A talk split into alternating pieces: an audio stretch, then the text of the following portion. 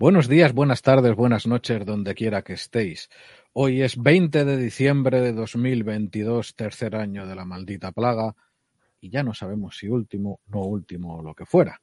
Y hoy tenemos a un episodio, un episodio muy especial con un amigo de Por Tierra, Mar y Aire, una persona que lleva apareciendo en Por Tierra, Mar y Aire desde el inicio del programa, hace ya nada más y nada menos que seis temporadas. Hoy tenemos a alguien que si no lo conocéis, debe ser que esta es la primera vez que veis un contenido sobre defensa contemporánea en español, porque es nada más y nada menos que Yago Rodríguez. ¿Cómo estás, Yago, tío? Hola, Yago, un abrazo fuerte. pues como siempre, encantado de, de, estar con vosotros. Cada día más viejo, eso sí, pero bueno, tirando, tirando. no como nosotros, que vamos rejuveneciendo. bueno, yo os veo, os veo, sí, os veo mejor que, que, que en otras ocasiones. Espero que haya buenas noticias en un futuro. Dios te oiga. Eso, ¿Qué eso. tiempo, siguiendo nuestras tradiciones, qué tiempo hace por Burgos, tío? ¿Todo el frío o más? Bueno, ya sabéis que mm, ya los inviernos no son como eran y bueno, hace fresco, sí, pero bueno, no es una cosa que no puedas sobrellevar con un abrigo y una trenca un poco más. Así que por aquí bien, ¿eh? lloviendo ahora, pero lo bueno de Burgos es que mm, aunque hace cierto frío, tiene un verano, un invierno, perdón, muy luminoso y eso a mí me vale, así que por aquí bien. Eso es en común a toda Castilla y León, ¿verdad? Tenemos inviernos muy fríos, pero el frío nuestro es el cielo despejado, solazo, ahora debajo cero, pero despejado. Eso es maravilloso. Da alegría. Yo solo deciros que sepáis que somos un mamífero africano y que evolutivamente no estamos adaptados al frío, que sudamos más que ninguno por motivos que ahora no viene al caso de explicar, pero el frío es malo, el frío es mal. Lo bueno es el calor, en el, fin, frío, el, de... frío, el frío ha ayudado a que el ser humano evolucione, porque ha tenido que buscarse las habichuelas. ¿Qué insinúas? ¿Que donde había calor no han evolucionado o qué? Ah, qué malaje, no, hombre, no. Duro, perdón, perdón, voy ahí hoy a... saco ahí. Sí, da, en fin, eh, don Alejandro, ¿cómo estás por Bilbao? ¿Llueve o llueve? Eh, pues no, que va. Esta semana está haciendo muy bueno. Hoy no tanto sol, aunque buena temperatura y, bueno, algo cubierto, pero de hecho venimos de algún día de solazo. O sea que estuvo lloviendo más bien la semana pasada. Está de momento muy bien, muy agradable. Y en Salamanca también me consta. Así que bien, bien. Ahí no tengo queja ninguna. Pues aquí en Madrid hace nuestro habitual tiempo de mierda. En este caso, tiempo de mierda que llueve que llueve y que hay barro y que mi perra ha robado un hueso y ha salido corriendo y he vuelto con, los, con algo de barro en los zapatos. Más allá de eso, pues lo que decís, en realidad es verdad, el frío que hace ahora pues no es el que hacía antes. No. Y se está razonablemente bien. En fin, hoy tenemos el horario algo ajustado. Los más talibanes de entre nuestra audiencia os vais a cabrear porque no va a durar lo habitual, pero es lo que hay. Contamos con una celebridad, con nuestro Yago, que Una celebrity que has, que has sembrado. Así que sin más dilación, vamos a arrancar con el programa y tuyo al avión, Yago.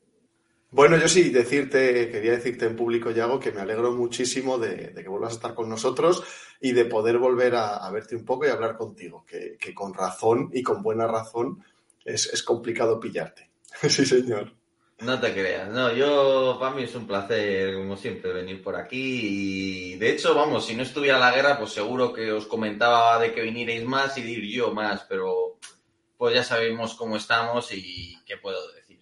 Pues, Lógico. Gracias. Gracias a ti por mantenerme un poco ahí conectado, que si no yo soy muy... tengo tanto frente que, claro, vamos. Es una gran característica de nuestro Alex. Por lo dicho, tuyo el avión, Yago. Bueno, pues eh, mi idea principal, sin querer aquí meterle mi rollo a la audiencia y que podamos, yo creo, hablar un poco todos, era comentar un poco el estado de la guerra, qué perspectivas tenéis vosotros y luego mmm, me gustaría preguntaros mmm, distintas cuestiones acerca especialmente del empleo de drones en esta guerra y de la perspectiva que tenéis a, futuro, sinceramente. Entonces, si os parece bien, empiezo así un poco y... Tuyo el avión, te lo he dicho. Perfecto. Vale, pues bueno, mm, supongo que todos somos más o menos conscientes de los últimos eh, acontecimientos que han acaecido en la guerra, ¿no? Ya sabemos, pues, la retirada de Gerson, todo este asunto, y que estamos en un momento de, bueno, un cierto impasse, podría así decirlo. Yo, por ejemplo, yo era de los que apostaba porque los ucranianos, aunque fuera, vamos, de, desfondándose, pero que sacarían fuerzas lo que hiciera falta para lanzar una ofensiva grande, para lanzar una ofensiva contra el corredor terrestre, ¿no? Porque no hay muchas otras alternativas para concluir la guerra con cierta celeridad y sabemos que usualmente, históricamente, los líderes políticos siempre es lo que han exigido a sus líderes militares, ¿no? Guerras rápidas, acabar rápido, ¿no? Em, sin embargo, pasan los meses, em, la, última ofensiva con penetración, y yo le, le, doy mucha importancia a esto porque normalmente cuando penetras el frente enemigo es cuando demuestras que tienes capacidad de avanzar bastante, de llegar a su retaguardia, de lograr grandes derrotas, ¿no? Mientras que cuando estás ya como lo que estamos viendo en Bakhmut, ¿no? Esos avances primer guerra mundialistas, no sé cómo llamarlo, ¿no? Pero venga ya machaca. Todo, todo, ese machaque para avanzar unos pocos metros y poco así, eso normalmente es un síntoma de, de, que hay un equilibrio entre las fuerzas y no hay otra manera de intentar avanzar, ¿no? Entonces, bueno, yo asumía que los ucranianos intentarían eso y sacarían fuerzas de donde fuera también por el tema de la movilización, es decir, vale, tenemos un ejército profesional ruso que lleva, pues eso, que, pueden ser 200.000 hombres, claro, quita camioneros, quita tal y quédate con infantería, carristas, que son los que han sufrido el grueso de las bajas porque son los que entran por tierra, no tanto artilleros, no tanto tal, ¿no? Y esa gente se pasa no sé cuántos meses combatiendo, muchos renuncian a su contrato aunque haya presiones, vale, Em, llega la movilización. Y la movilización al final tarda en rendir frutos, que yo ahí de repente tengo un consumo encima mayor, de repente es cierto que material obsoleto, almacenado muchas veces, pero tengo que sacar ahí kalasnikovs, municiones para toda esa gente, para que peguen unos pocos tiros y parece que no, pero uniformes de invierno no te digo, todo eso tiene bastante complejidad, ¿no? Claro, ese es el momento más bajo a mi entender de Rusia en toda la guerra. Es el momento en el que estás encima teniendo que hacer una inversión adicional. Claro, em, estratégicamente parecería que el momento de atacar estaría ya, o, estaría empezando a pasarse incluso. Em, sabemos que la movilización tiene, podemos hablar de dos fases. Una, pues la más inmediata, ¿no? Hacía falta carne de cañón para estabilizar el frente, para acabar trincheras, para ponerte una línea fortificada, que parece que va mucho con la estrategia de Surovikin, y ya está, mano de obra. Em, de otro lado, mm, sí que hay unidades que se están preparando para que van a salir con el adiestramiento de medio año, una cosa así, probablemente pues a eso de marzo, ¿no? Todos, yo que sé, los T90M, todo eso no se lo van a regalar a tropas que tienen días de adiestramiento, obviamente. Eso son fuerzas que van a entrar más tarde, ¿no? Y se supone que la plena movilización, los plenos efectos los vamos a empezar a ver a partir de entonces. De ahí las previsiones que parece que se deduce que hay en el Estado Mayor de la Defensa por lo que le transmiten a Margarita Robles, por ejemplo, o por lo que el mismo jefe de Estado Mayor de las Fuerzas Armadas de Estados Unidos transmite en sus discursos. Ambos, eh, no sé si porque tienen la misma información o porque llegan a las mismas conclusiones, pero estos y otros países, quiero decir, no solo Estados Unidos y España. Eh, parece que todos esperan pues una importante ralentización de las operaciones y esperan que en primavera regresen con mucha más fuerza. Claro, primavera, ya nos estamos plantando en abril, mayo, nos estamos plantando en un momento en el que la movilización rusa ha rendido muchos de los frutos que va a rendir, ¿no? Entonces, y aquí viene la primera pregunta que me gustaría, bueno, pues plantearos, es vosotros cómo veis, digamos, ese futuro de la guerra eh, de aquí a unos meses. ¿Vosotros creéis que aún Ucrania es probable, yo ya probable no lo veo, no lo descarto, ¿no? Porque sería irracional descartarlo, no tengo todos los elementos de juicio. Pero, bueno, resumiendo, ¿creéis que Ucrania va a tener capacidad de lanzar una gran ofensiva seria contra el corredor terrestre? ¿O creéis que tienen capacidad pues, para una ofensiva o menor? ¿O que ni eso, que va a haber que esperar y nuevamente tendría la iniciativa estratégica Rusia a partir de primavera? ¿Vosotros cómo lo veis? es de una complejidad extraordinaria. Es de una complejidad extraordinaria por un factor fundamental. En nuestra vida, y no solo digo la vuestra, que sois unos jovenzuelos, sino la mía, que estoy ya en mi sexta década de vida, no se ha conocido una guerra de esta intensidad, a esta escala y en este tiempo. y por lo tanto, dado que el conocimiento previo que tenemos de la totalidad de las guerras convencionales de alta intensidad es de pocas semanas, estamos en terra incógnita, no sabemos nada. De hecho, el gran problema mmm, puede ser, por una parte, lo que pueda aguantar Ucrania, pero de momento yo creo que no solo, eh, bueno, la población en armas sigue teniendo, hasta donde sabemos, la moral por las nubes, sino lo que aguantemos industrialmente eh, eh, los países que la apoyamos. O sea, eh, después de tantos años del dividendo de la paz, el problema es que la producción de, de, armamento no se puede, no das a un botón y aceleras un por cuatro.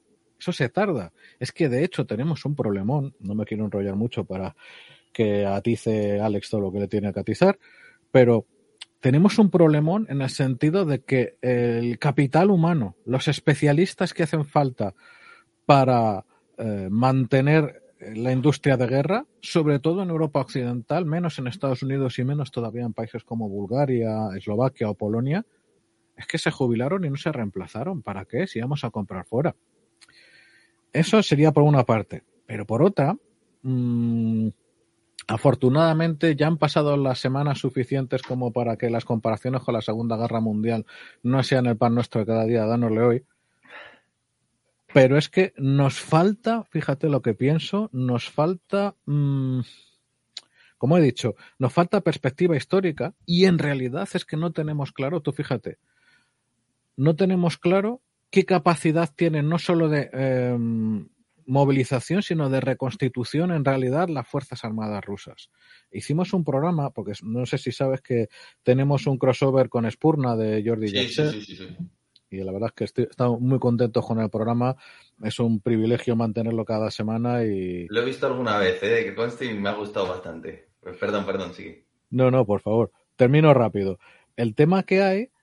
Vea, hubo un programa que dedicamos mucho espacio a un término ruso que es brañó uh -huh. que es la mentira institucional y hacia arriba.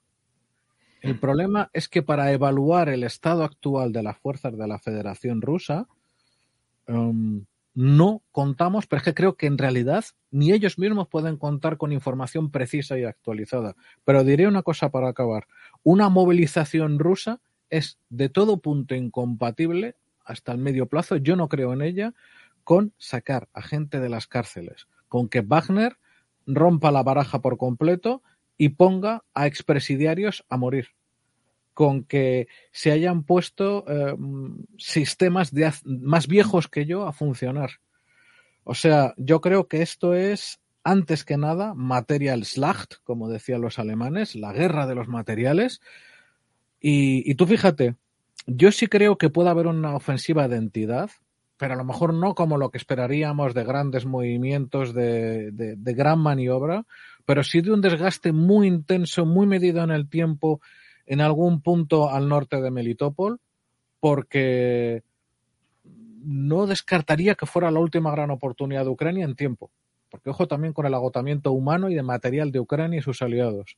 O sea, ahora mismo, tú fíjate, ha pasado tanto tiempo que los riesgos sistémicos, en mi opinión, no paran de crecer y mi escenario actual es que alguien, o sea, ambas partes están buscando alguna victoria muy fuerte, muy llamativa, que sea muy fácil de vender a su población, pero esto es un juego de, de suma cero, de cara a la mesa de negociaciones.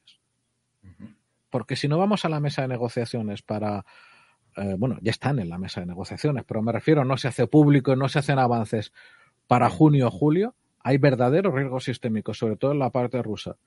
Y aunque yo he declarado en muchas ocasiones mi simpatía por el país invadido, pero eso no quita para temer, creo que con razón, que el régimen actual se rompa y lo que viene después. ¿Por sistémicos a qué, en qué tienes en mente? O... Lo que yo tengo en mente, básicamente, es que esta guerra, que ha sido un monumental error por parte de, del círculo íntimo de Putin, quién sabe en qué, qué papel tuvo él en la decisión, han puesto el riesgo su régimen. Y hasta hay un pequeño riesgo no nulo de ruptura de la Federación Rusa. Cuidado. A ver, con muchos peros, ¿vale? O sea, no como hay mapas que ponen y Yakutia por un lado y Siberia por otro. No, eso es una locura, porque la inmensa mayor parte de la población rusa es homogénea. No, pero en algunos casos, lo mismo que ya ha pasado con Uzbekistán o Turkmenistán, que otras ya repúblicas rusas sí que rompan, las, las caucásicas, y que haya pues algo parecido a lo que hubo en 1918 a 1921. A mí, francamente, en tanto que español y habitante de la Unión Europea, es un escenario que me resulta completamente aterrador y que por el bien de todos, yo lo que, eh, para terminar de responder a tu pregunta, no sé si va a haber una ofensiva, creo que sí. Mm, lo que no sé dónde, a lo mejor nos llevamos una sorpresa Inés Batove.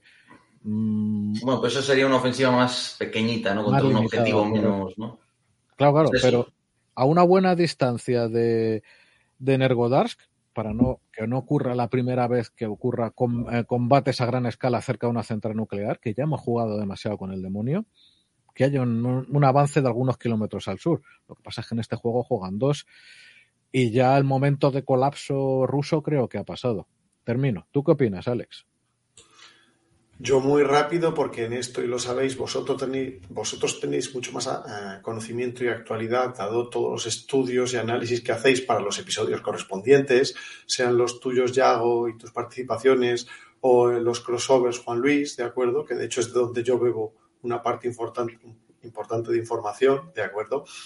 Básicamente comentar que estoy de acuerdo con vosotros. Veo, veo muy difícil que pueda llegar a haber una gran ofensiva Sí que, como acabáis de decir, podría haber alguna a menor escala, ¿no? A bastante menor escala.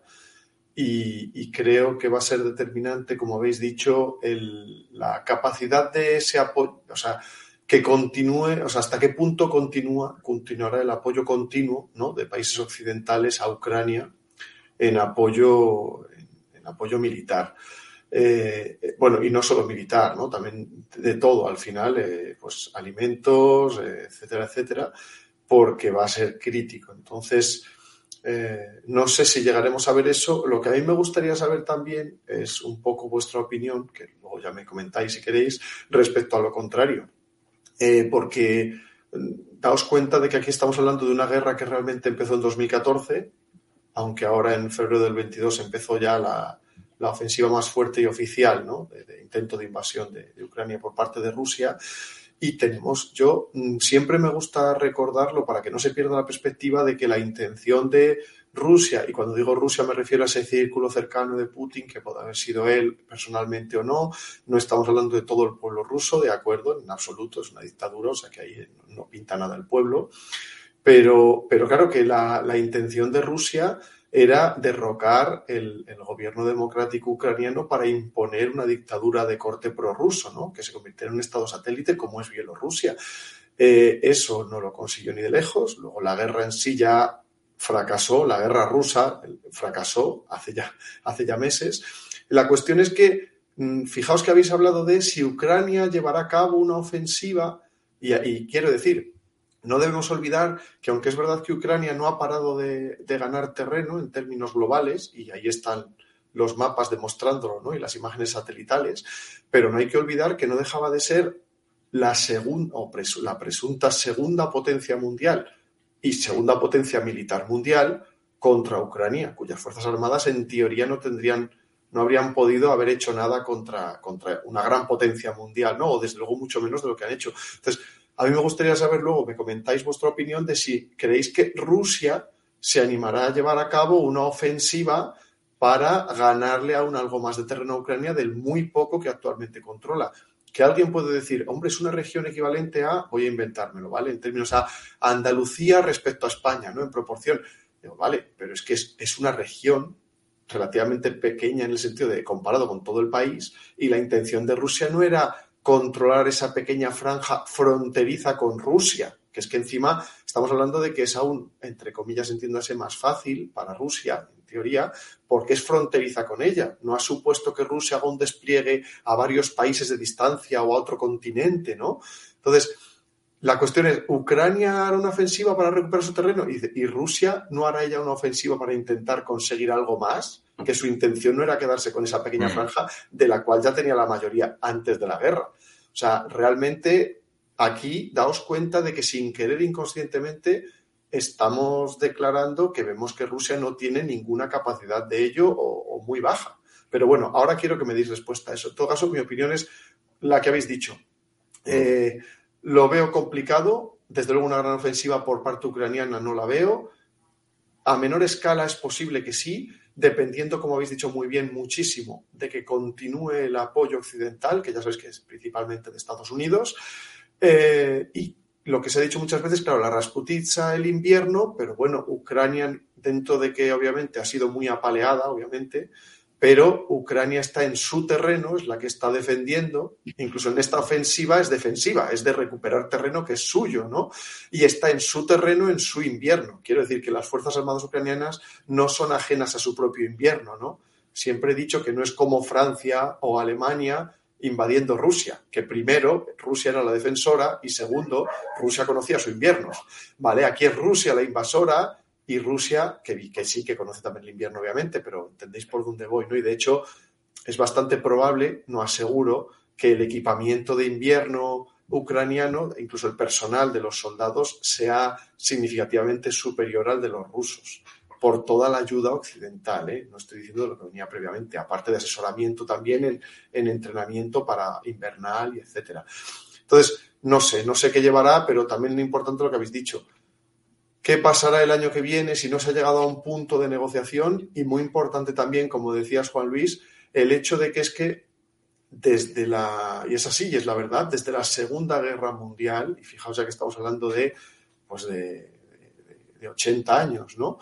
No se ha visto una guerra convencional de este estilo y de esta magnitud en Europa. Entonces, no tenemos antecedentes, como tú bien decías, además, Yago, no hay un, realmente un, previo, ¿no? Toda una información previa como para poder aseverar, afirmar o, o predecir con gran precisión, porque de hecho el, el, el, rendimiento de las Fuerzas Armadas rusas, aunque mucha gente había alertado hacía tiempo de su falta de entrenamiento y etcétera, pero muchos no lo esperábamos, no tan descarado, ¿no? Entonces, no se sabe qué puede pasar, o a lo mejor hay un exceso de confianza y, y sucede que, sabemos, eh, no podemos apoyar tanto a Ucrania por lo que comentabais, hay un exceso de confianza y Rusia aprovecha, ¿no? Es que no, no, sé, yo en eso vosotros, ya digo, tenéis mucho más conocimiento. Y sí quería responder muy, muy rápido, ya dicho en otros episodios, a un oyente en directo, ¿de acuerdo?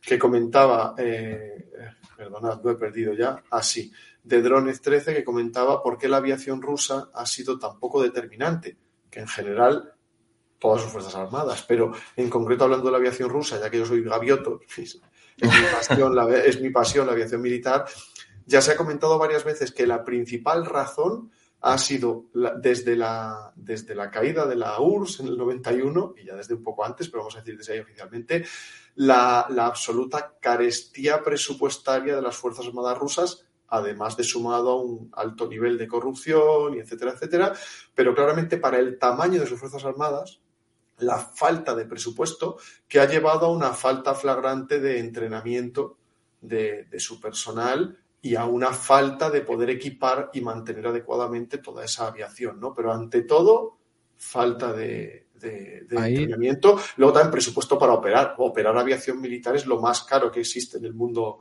militar y, y claro, es que eso, si no hay Dices, ¿qué tenían que haber hecho? Pues dado el presupuesto real que tenían, haber reducido significativamente, significativamente sus Fuerzas Armadas para adecuarlas al presupuesto real del que disponían. ¿no? Ahí, Alex, me gustaría interrumpirte para lanzarle una pelota complicada a Yago. Y la pelota es... Además de la mía, ¿de qué creéis de si creen que Rusia ataque a Ucrania para avanzar? No, bueno, pero... Bueno, si quieres, evidentemente por orden primero la tuya, pero la pelota que creo que bota y bota y con el tiempo va a ser muy incómoda es mmm, ¿qué es lo que más te ha sorprendido? Porque yo solo conozco una persona que me crea que, que, cuando me dice que no se ha sorprendido y tenía magníficos motivos. Pero el resto, y hemos hablado todos con mucha gente con muy buen conocimiento, nos dicen que en, en enero que íbamos a vivir muchas de las cosas que hemos vivir en febrero o marzo de desempeño de la Fuerza de Operación Rusa y ya hago. Eh, mm. ¿Por dónde empezar? Venga, a ver, pues voy a responder a las dos. Y no, y, y vale. Alejandro de un lado, una ofensiva rusa, a ver, yo asumo que. mm, Gran ofensiva, ¿eh? Suponiendo grande, como decías también. Grande, mm, sí, una de cienta, vale. Yo asumo que la iniciativa estratégica ha pasado a manos de Ucrania en la guerra. ¿Por qué? Porque ¿Quién ha lanzado ofensivas que hayan ganado territorio? Pues Ucrania, ¿no? Hemos visto un poco al norte del Gerson, sin contar la evacuación. Digo, cuando ganaron en el Gerson una parte, luego las dos penetraciones que lograron hacia Kupiansk y hacia toda esta zona de Lima, cruzaron el río Oskil, o sea que claramente Rusia estaba a la defensiva y Ucrania hasta ahora ha sido la que ha llevado la ofensiva, mm, seriamente, ¿no? De conseguir avances de verdad. Em, yo que asumo que si tú tienes fuerzas, querrás acabar la guerra lo antes posible, lógicamente, ¿no? Em, y que si no las tienes, pues intentas lanzar ofensivas más secundarias en Svatove, que es una zona que incluso aunque la tomaran, pues sería como Gerson, sería un golpe para los rusos, pero no tiene esa capacidad de acabar la guerra como si tendría llegar, ponerse a las puertas de Crimea. Entonces, ¿por qué digo esto? Porque yo lo veo como, bueno, podemos pensar que la capacidad ofensiva es un juego de suma cero. Entonces, el que tiene capacidad ofensiva la tiene porque el otro se ha desgastado y tiene menos recursos, ¿no? Por tanto, mientras yo espere ofensivas ucranianas, no espero ofensivas rusas fuertes. Entiendo que si los rusos, los ucranianos están más desgastados de lo que pensábamos, también es verdad que si no atacan es posible que simplemente estén acumulando fuerzas y a la espera de la primavera, igual que los rusos, ¿no?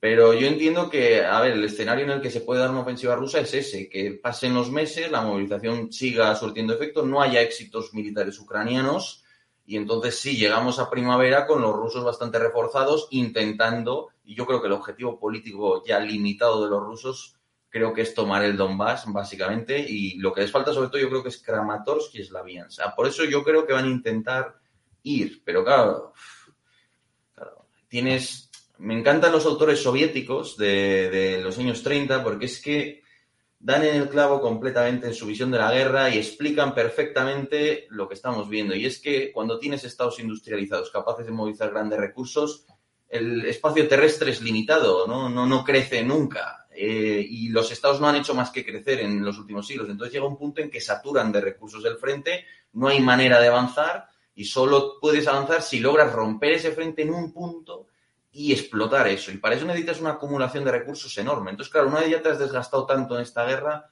es muy difícil que tú logres generar tantos recursos y que la otra parte no. Lo único que puedes intentar compensarlo es por calidad ¿no? de tu fuerza. Pero cultura organizativa o cultura militar ucraniana es tan distinta a la rusa como para dar esa ventaja que puede tener Israel sobre los árabes, ¿no? Esa ventaja que, bueno, han tenido distintos pueblos nómadas al enfrentarse también a los árabes, porque tienen una estructura jerárquica muy fuerte y tal, pues tiene el equipamiento occidental que puede ser algo mejor, capacidad de desequilibrar por la vía de la calidad de esto, pues yo no lo veo bastante difícil. Ahora bien, creo que el escenario ese de ataque ruso se daría entonces, ¿no? Si, si pasa el tiempo, no hay ofensivas ucranianas y nos plantamos ya a la entrada de la primavera sin éxitos ucranianos, entonces sí podemos ver que retoma la iniciativa o la guerra desgaste total y estancada ¿eh? totalmente. Vale, esto con respecto a eso y luego con respecto a lo de la guerra. A ver, yo, yo como siempre hago un análisis, salvo cuando uno se, se lo tiene muy creído y se flipa y dice lo que no debería, que a mí también me ha pasado, la verdad, alguna vez, pues yo lo que hago es establecer probabilidades.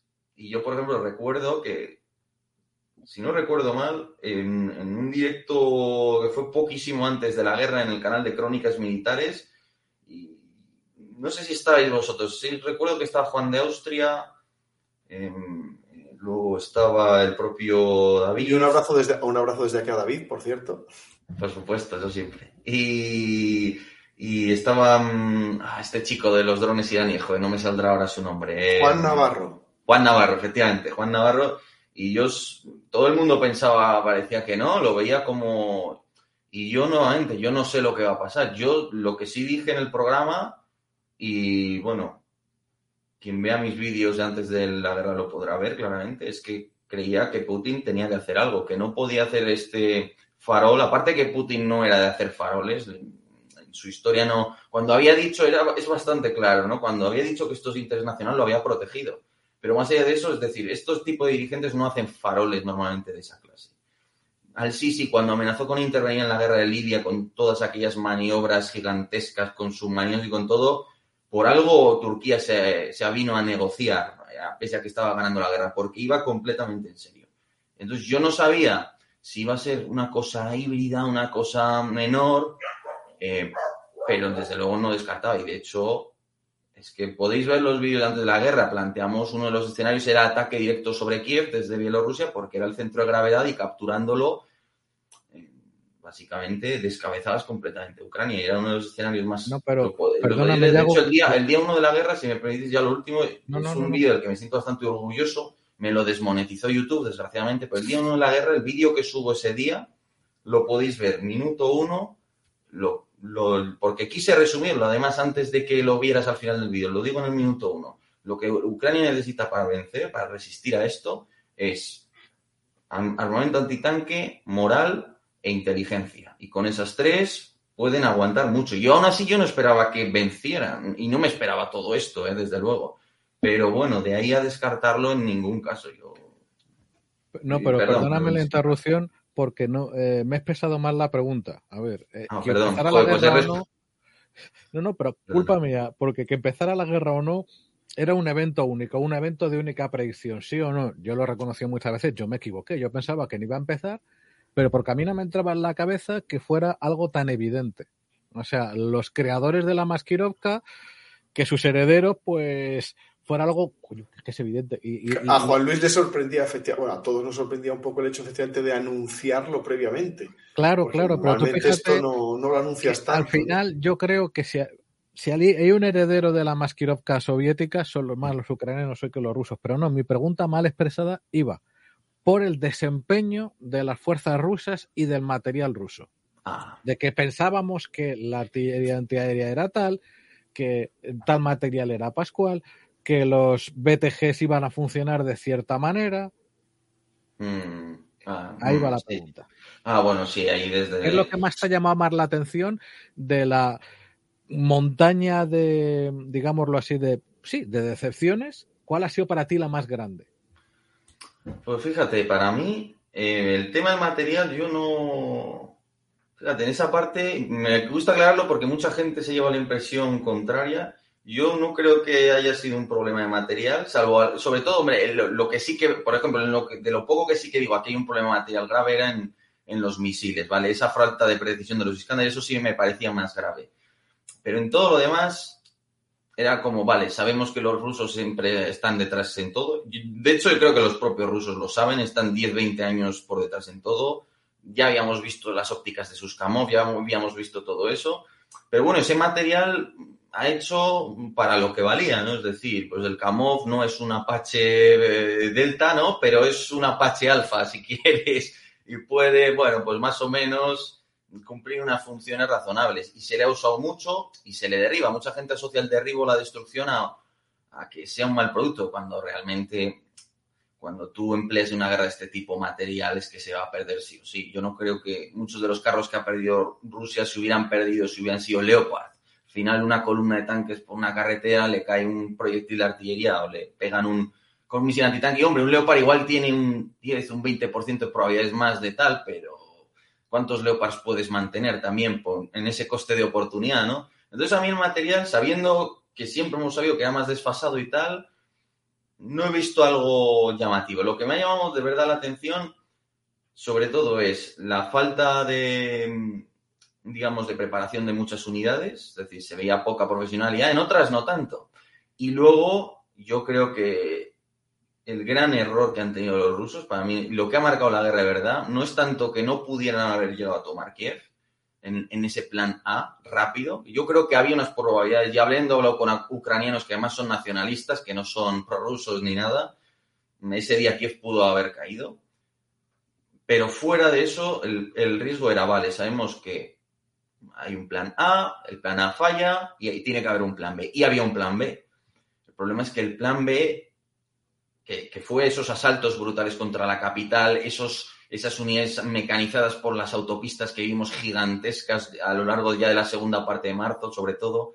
Ese plan B se ejecutó con mucha fuerza, con muchos blindados, con mucho todo, pero todo como el típico plan B que sí lo tienes en una carpeta, pero ni lo has ensayado ni te lo has tomado en serio ni nada. Y, yo creo que ahí está la clave. Los ucranianos tuvieron moral, habían recibido suficiente armamento antitanque para aguantar.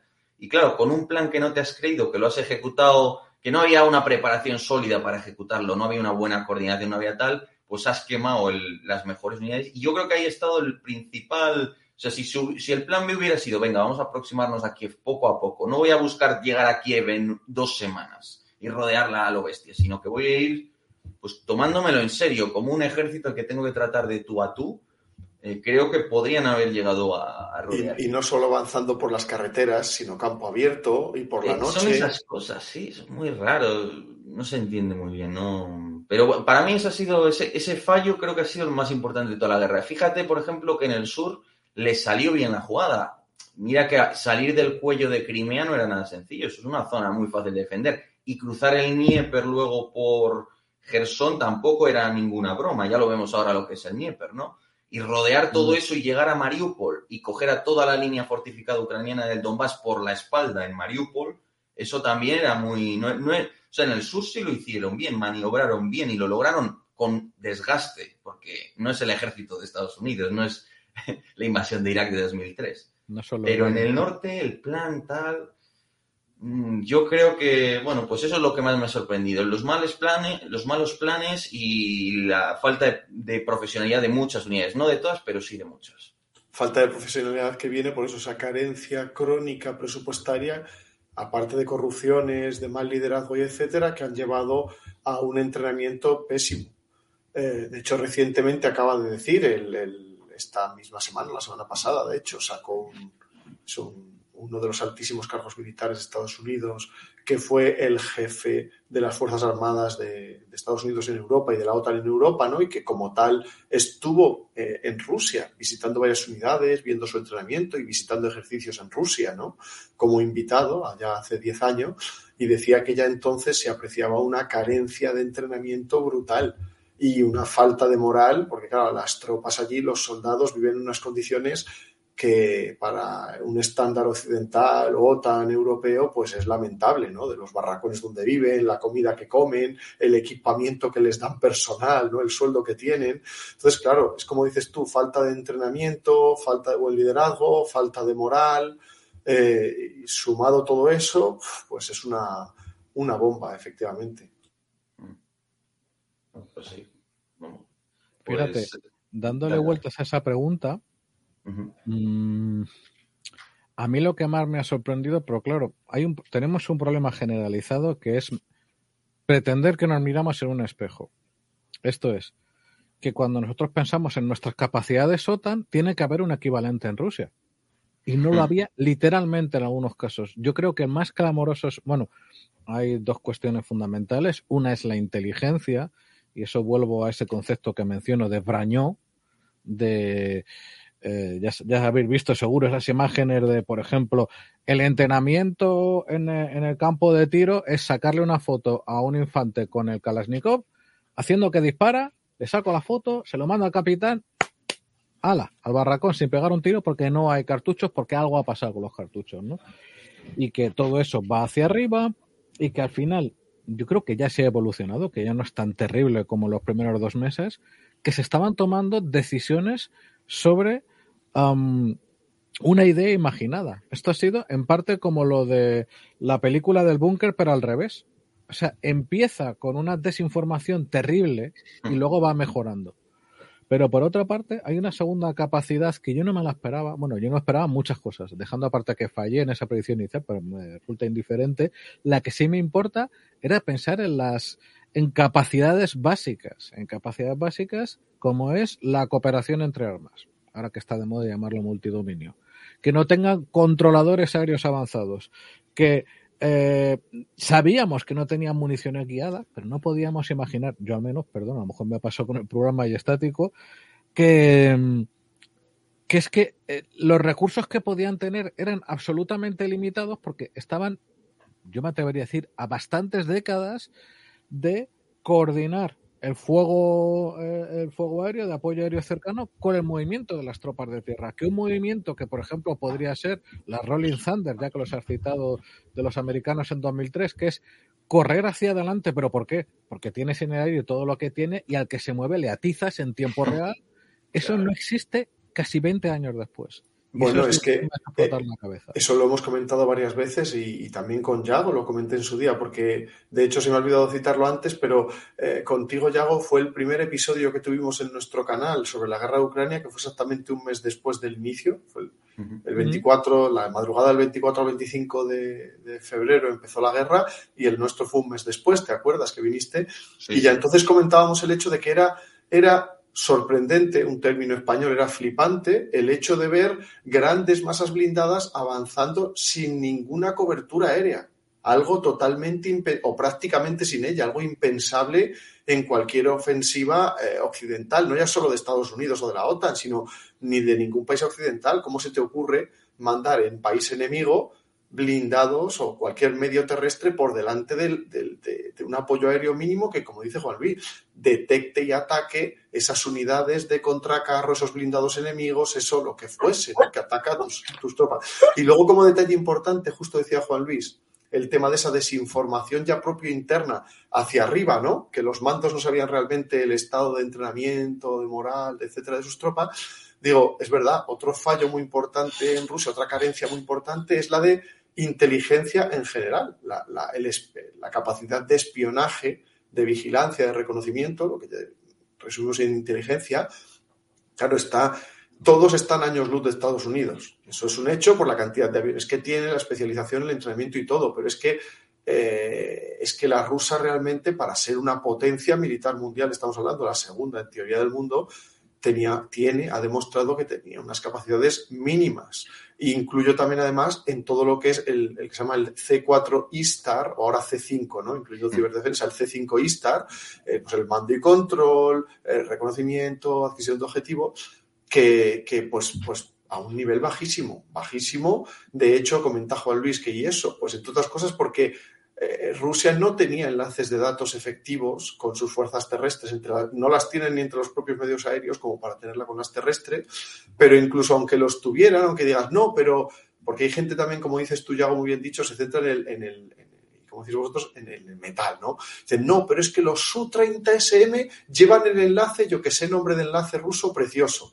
Y dicen, una cosa es lo que lleve y otra cosa es, lo primero, que esté operativo y lo segundo, que los pilotos y los operarios en tierra estén entrenados para usarlo en este tipo de conflicto real, con perturbación, con, este estrés, en condiciones reales. Y no, ya digo yo que no. entonces eso se ha notado muchísimo, sí señor. Yo tendría otra pregunta que lanzaros, que son las decisiones de diseño de las décadas para la paz. O sea, un ejemplo muy evidente por lo grueso que es cuando tú introduces dentro de la barcaza eh, un municionado exagerado, el caso del BMP-3 es palmario, eso pagas un precio monstruoso. Pagas el precio de que casi cualquier penetración es pérdida completa de vehículo y de tripulación que no son recuperables en ninguno de los dos. Hemos visto en toda la guerra, desgraciadamente, imágenes terribles de muchos BMP, sobre todo BMP-3, abiertos como, la, como si un niño hubiera pisado un juguete suyo. Entonces, ¿qué es lo que más, más allá de este ejemplo, qué otros ejemplos os ha llamado la atención de estos diseños que hemos mantenido durante 30, 40, 50 y más años, o mejor dicho, esas corrientes de diseño que la guerra ha puesto a prueba y no han sacado buena nota? ¿Cuál pondríais ahí como que os ha llamado más la atención? Joder, yo aquí te, mira, te voy a dar una respuesta porque realmente no sabría qué decirte, pero voy a dar una de esas respuestas que sirve para que todos le demos un poco de vueltas a la cabeza, ¿no? Em, por ejemplo, este tema, ¿no? O el cargador automático, ¿no? El típico de, los T-72, ¿no? Que vuelan las, las torres. Mm, nuevamente, si tú quieres lanzar una ofensiva terrestre, de verdad, como lo que ha hecho Rusia, invadir un país, y un país no del tercer mundo, un país que tendrá unas oligarquías y no es desde luego Alemania, pero ya es un país que tiene unas infraestructuras y un cierto avance. Un ejército convencional además respetable, claro. Sí, sí, grande y eso es, sí. Y, además un país grande territorialmente hablando, por, por, lo menos para el estándar europeo. Es verdad que te vas a África y no soy un país tan especialmente grande, pero bueno. Em, entonces, pongamos que tú no eres Estados Unidos, cualquier otro país que no sea Estados Unidos. Tu objetivo es tomar rápidamente los centros de poder de ese país, ¿no? Eh, rápidamente, pues entendemos pocos meses. Claro, tienes que ir del punto A al punto B. Mm, tienes que ir o a pie o en un vehículo. El vehículo puedes blindarlo, puedes no blindarlo, y al vehículo le puedes poner o le puedes no poner su propio armamento. Estas son las opciones que tienes. Entonces, a partir de ahí, ¿qué política industrial y qué política de diseño tienes que sostener? ¿Qué bajas son esperables? Em, ¿Cuál es el coste de oportunidad de tener un vehículo como el M1 Abrams o el Leopard 2? Que yo creo que una de las reticencias que hay a entregarlos es el tema de la logística, claro. Un puente que los puentes tienen mucho más problemas porque pesan entre 20 y 30 toneladas más, ¿no? El consumo de combustible y la logística, bueno, se dispara, luego las, el adiestramiento hay que cambiárselo a todo el mundo, pero bueno, ese es un tema de cambio, pero sobre todo este tipo de blindados es mucho más caro de desplazarlo, consume mucho más combustible y luego la pregunta es qué ratio de supervivencia mm, tiene sobre el otro. Es decir, en el momento en que te han pegado el pepinazo, ¿no? Porque el otro ya, de, ¿dónde está el tanque? Depende del uso que le des. Pero en el momento en que te aciertan, ¿qué probabilidad de, supervivencia tiene un vehículo de estos? Porque yo pienso en los Leopard 2 a 4 que vimos contra el Estado Islámico. Yo hice las estadísticas comparándolo con T-72 y T-90 destruidos durante la guerra de Siria. Y hombre, había una pequeña diferencia, sobre todo en la recuperabilidad, que eran vehículos que quedaban menos dañados, pero hasta qué punto, ¿no? Y luego dices el, el adiestramiento. Yo hablo con gente que, te, dice cuando han tratado con electrónica moderna en nuestros ejércitos, ¿no? Para una estación de armas, para la motorización que está todo ya muy eh, con un montón de balizas, ¿no? Para saber si en el motor pasa tal o cual, y te dicen, igual alguno de vosotros se lo ha oído esto, ¿no? Dice, yo he, vuelto con ganas de, que fuera todo soviético y que se arreglara todo con un mazo y poco más. ¿Por qué tienes que buscar luego electrónico, gente que sepa de esto para arreglarlo y no hay. Mientras que todos estos hierros resulta que con mecánicos y unos conocimientos básicos los pones a funcionar. Entonces, mi, gran duda es esa, ¿no? Estamos analizándolo como la pieza de material, pero también hay que pensar en la política industrial.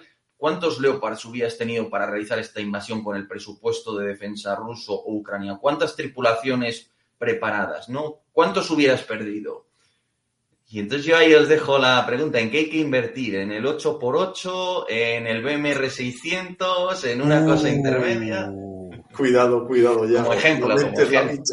No, sí, sí, sí. Pues yo, mira, Juan Luis, si me dejas responder a mí también. Estoy, yo, que estuvieras en tu programa, amigo. yo coincido además, y hago también, está claro la principal debilidad, todo esto es verdad, no sé si hemos dicho el, como el disclaimer, ¿no? Al principio del episodio de que nada es información definitiva del todo, se irá sabiendo más según pase más tiempo y se publique más en abierto, ¿no? Y de fuentes más fiables. Pero bueno, en todo caso, lo hemos dicho y va ya unas cuantas veces, la, o sea, el principal, la principal carencia, el principal defecto de todas las Fuerzas Armadas rusas ha sido y es la falta de entrenamiento. O sea, la falta de profesionalidad, como queréis decir, que al final es por falta de entrenamiento clarísima y, bueno, y luego falta presupuestaria que lleva tanto a esa falta de entrenamiento como a unas tácticas, un liderazgo inadecuados, como a no tener suficientes aviones para hacer apoyo aéreo efectivo. Y claro, si tú mandas efectivamente una ola de Leopards o de Abrams o de, o de, ¿sabes?, de, cualquier, o de Leclercs por ahí delante en territorio enemigo sin apoyo aéreo, yo no les auguro, desde luego, ningún nada bueno. Y en todo caso, yo sí quería decir que a mí lo que más me ha sorprendido, dentro de que vosotros tenéis más conocimiento, ¿eh? pero lo que más me ha sorprendido de, digamos, defecto de equipamiento ruso, y fijaos que voy a decir algo que no es tan tópico típico y por eso me gusta, es el presunto, voy a decir, aunque creo que está más que demostrado, pero bueno, el presunto desastre de su sistema de coordinación de fuegos artilleros. Su artillería autopropulsada usa un sistema antediluviano para, orientar, para detectar objetivos y orientar los fuegos. Es terrible. Literalmente nos han dicho, y me lo creo, que buena parte es en base a cálculos con lápiz y papel. Y de Rusia no usa su artillería, es que no puede además. Si tampoco usa la aviación con, artillería, es decir, con armas de precisión, porque ni tienen entrenamiento, ni tiene dichas armas, ni tiene sensores y diseñadores láser para ello, es que la artillería, que ha sido, a ver, lleva siendo un montón de meses un duelo artillero, ¿no? Lo dicen en todas partes, es un duelo artillero y Rusia dispara al mogollón, dispara al punto gordo, porque, pero no ya solo porque tenga muchas piezas y, y quiera destruir y disuadir un área entera, es que tampoco tiene la capacidad de hacer un fuego preciso. Entonces destruye áreas completas y es, entre otras cosas, por ese sistema antediluviano de dirección de fuegos. Que he dicho, madre mía, yo no me esperaba eso para nada, y menos en artillería rusa. Imagino. O sea, eso es así, eso es lo que a mí más me ha sorprendido, Juan Luis. Pues yo por acabar muy rápido ese tema, por poner un ejemplo, lo que creo que era una tendencia más reciente, conocéis los dos muy bien, y que era aberrante y que se ha demostrado que lo es, es subir el calibre y la capacidad de fuego de los cañones de los vehículos de transporte de infantería. Recordar la moda reciente, que estamos pa pasando del 30 al 35, del 35 al 40 CTA y al 50 Super Shot en Occidente, en una competición que apenas, bueno, pues como a ver quién la tiene más grande, hablando mal y pronto, pero es que los rusos iban a pasar directamente al 57. Y claro, el problema está lo que sí se ha demostrado, porque no todo va a ser malo, lo que se ha demostrado de una tendencia positiva en este conflicto es que si la munición la tienes encima del techo de la barcaza, ayudas decisivamente a la supervivencia de la tripulación. Que eso se va a reventar igual, pero no se va a provocar dentro una, una deflagración en cadena. Entonces, claro, cuando tú veías las propuestas cada año, cuando hemos coincidido en los FeinDev, que lo veremos esta primavera en FeinDev 22, cuando cada vez eh, la propuesta era para un arma de tiro en línea de visión más grande, más fantabulosa, más porque a mí, eh, agente industrial, me conviene con entera independencia de lo que quiera el usuario, pues ahora lo que se ha demostrado es que esa tendencia era un error. Que esa tendencia se había cultivado años tras años eh, con entera independencia de su uso en condiciones reales de combate y ahora, ahora la verdad tenía unos sacrificios que se han demostrado injustificables, pero ha hecho falta que murieran muchísimos miles de chicos para que se viera que no era el camino. Otra cosa es, qué sé yo, fijaos, cuando tú ves, eh, los tres hemos montado y algunos de nuestros oyentes también en un BMP. Yo no soy, que todos nos conocemos, no soy un pivot de baloncesto, mido unos gallardos 173 centímetros que me tallaron en la mili, pero, oiga, es que cuando te montas en esa cosa dices, y tengo que estar así como un enanito, agachaico, porque no quepo. Claro, eso tenía en su momento la lógica de mantener gasto contenido, mientras llevabas a gente que, que mm, pudiera circular en un entorno nuclear y químicamente contaminado, pero cuando superamos esa visión, seguimos con los hierros. Es como el cuento ese de. Y cuando amaneció el dinosaurio seguía ahí, el dinosaurio y el BMP también, ¿no? Y claro, ahora tú fíjate, esto me lleva a la siguiente cuestión eh, los tolomatos. Llevamos meses con una serie de seres humanos, o incluso presuntamente humanos, que te hablan de es el fin del carro de combate, es el fin del helicóptero de ataque. Aparte del cachondeillo lógico de escuchar ese, tipo de declaraciones, eh, hasta la fecha, bueno, primero, ¿cómo las veis aparte del LOL?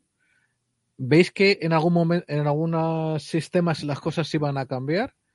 Y en segundo lugar, ¿por dónde creéis que van ahora mismo las lecciones de la guerra? Es una pregunta muy amplia para que contestéis como os dé la gana. Eh, bueno, pues empiezo yo. O... Empieza dale, tú, dale, empieza tú. Yago. De paso eres el invitado. Podría remitirme a los dos libros de ejércitos, eh, que van a sacar otro, según Yes. eh, tengo entendido. Pero como no, aún no los he leído, pues tampoco. Pero vamos, son. Por los autores sé que es buen contenido. ¿no? Primero, eh, yo es que esta guerra mm, la veo.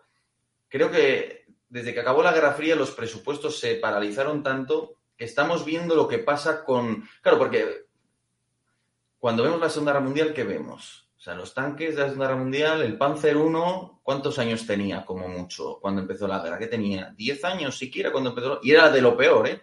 Y de ahí para, Pues vamos. No llegaba ni a seis. Eh, y ese era el más viejo, ¿eh? Y eso era como, el Panzer I, lo peor. Todo lo demás se había fabricado en los seis años antes de la guerra. El T-34 empieza a fabricarse durante la propia guerra. Hay Sherman, T-34, Panzer 3, 4, todos los Panzers que quieras.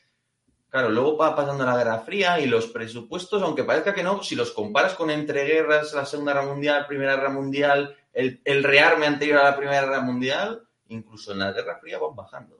Con no maltibajos, pero la tendencia es a la baja. Y ya acaba la Guerra Fría y ¡pum! Claro, entonces eso tiene que tener una consecuencia. Y la primera consecuencia es que quizás hay materiales que se renuevan con mayor velocidad, ¿no? Como van a ser los drones, claramente. Pues sí. Hay otros que tú son programas industriales y son armas que vas a tener que tener igualmente y que eso se hace son programas a décadas vista. Entonces, claro, no puedes, tienes que empezar a asumir, yo creo que esta es una de las primeras lecciones, tienes que empezar a asumir que las guerras se van a librar con material moderno y con material de hace 40 años fácilmente. Vamos, le pillaron una guerra a España y BMR 600 TOA a punta pala. y luego unos pocos Leopard y unos pocos Pizarro, ¿no? Y ya para de contar. Em, por tanto, eh, la primera lección es que vas a tener que asumir que lucharás con armamento obsoleto en ejércitos profesionales, porque se supone que el ejército profesional permitía concentrar ahí el dinero y tener un equipo más moderno y tal, y ni siquiera somos capaces de mantener eso. Esa es una primera lección que yo tendría. Luego, la segunda, tienes que calcular muy bien el tipo de guerra al que te vas a enfrentar. Porque es que, ¿y qué tipo de ejército tienes?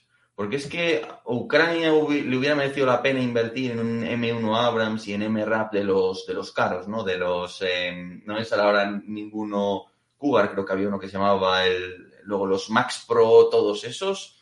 O igual te sale mejor hacer estas hojalatas en las que metes a cuatro infantes mal adiestrados y asumes que como va a haber que llamar a movilización y va a haber un montón de gente que simple y llanamente va a caer en masa vas a asumir este tipo de guerra, porque si hablamos de guerra de intensidad, a no ser que seas Estados Unidos, Israel y tal, en el grueso de los países, el dilema es este. Ya hemos visto lo que pasa con un ejército grande. Y este era uno de los grandes debates anteriores a la Segunda Guerra Mundial, ¿no? Los pequeños ejércitos de las burguesías capitalistas, el británico, em, había una importante pugna dentro de Francia, aunque se acabó imponiendo un ejército más de masas, pero esos ejércitos, por muy profesionales que fueran, no aguantaron este tipo de conflicto. Hubo que llamar a reservas igualmente. Entonces, esta es la otra. Tienes que evaluar, ¿España tiene que prepararse para ese tipo de conflicto o no? Pues, pues es que esa es otra gran duda, ¿no? Eh, y luego, más allá de eso, como acabo de explicar, me parece que los conflictos nacen obsoletos, con material obsoleto en muchos casos, pues mm, pienso que esta guerra es una guerra que podría haberse librado hace 30 años o 40 años. Vamos, yo creo que le enseñas la lista de Orixblog a un oficial de la Segunda Guerra Mundial y hay pocos materiales que le sorprendan así, que diga, coño, ¿esto qué será? No, todo lo más o menos lo podría identificar. Eh, La principal diferencia está por debajo, ¿no? También en las, en las redes de comunicaciones, que es otro punto clave.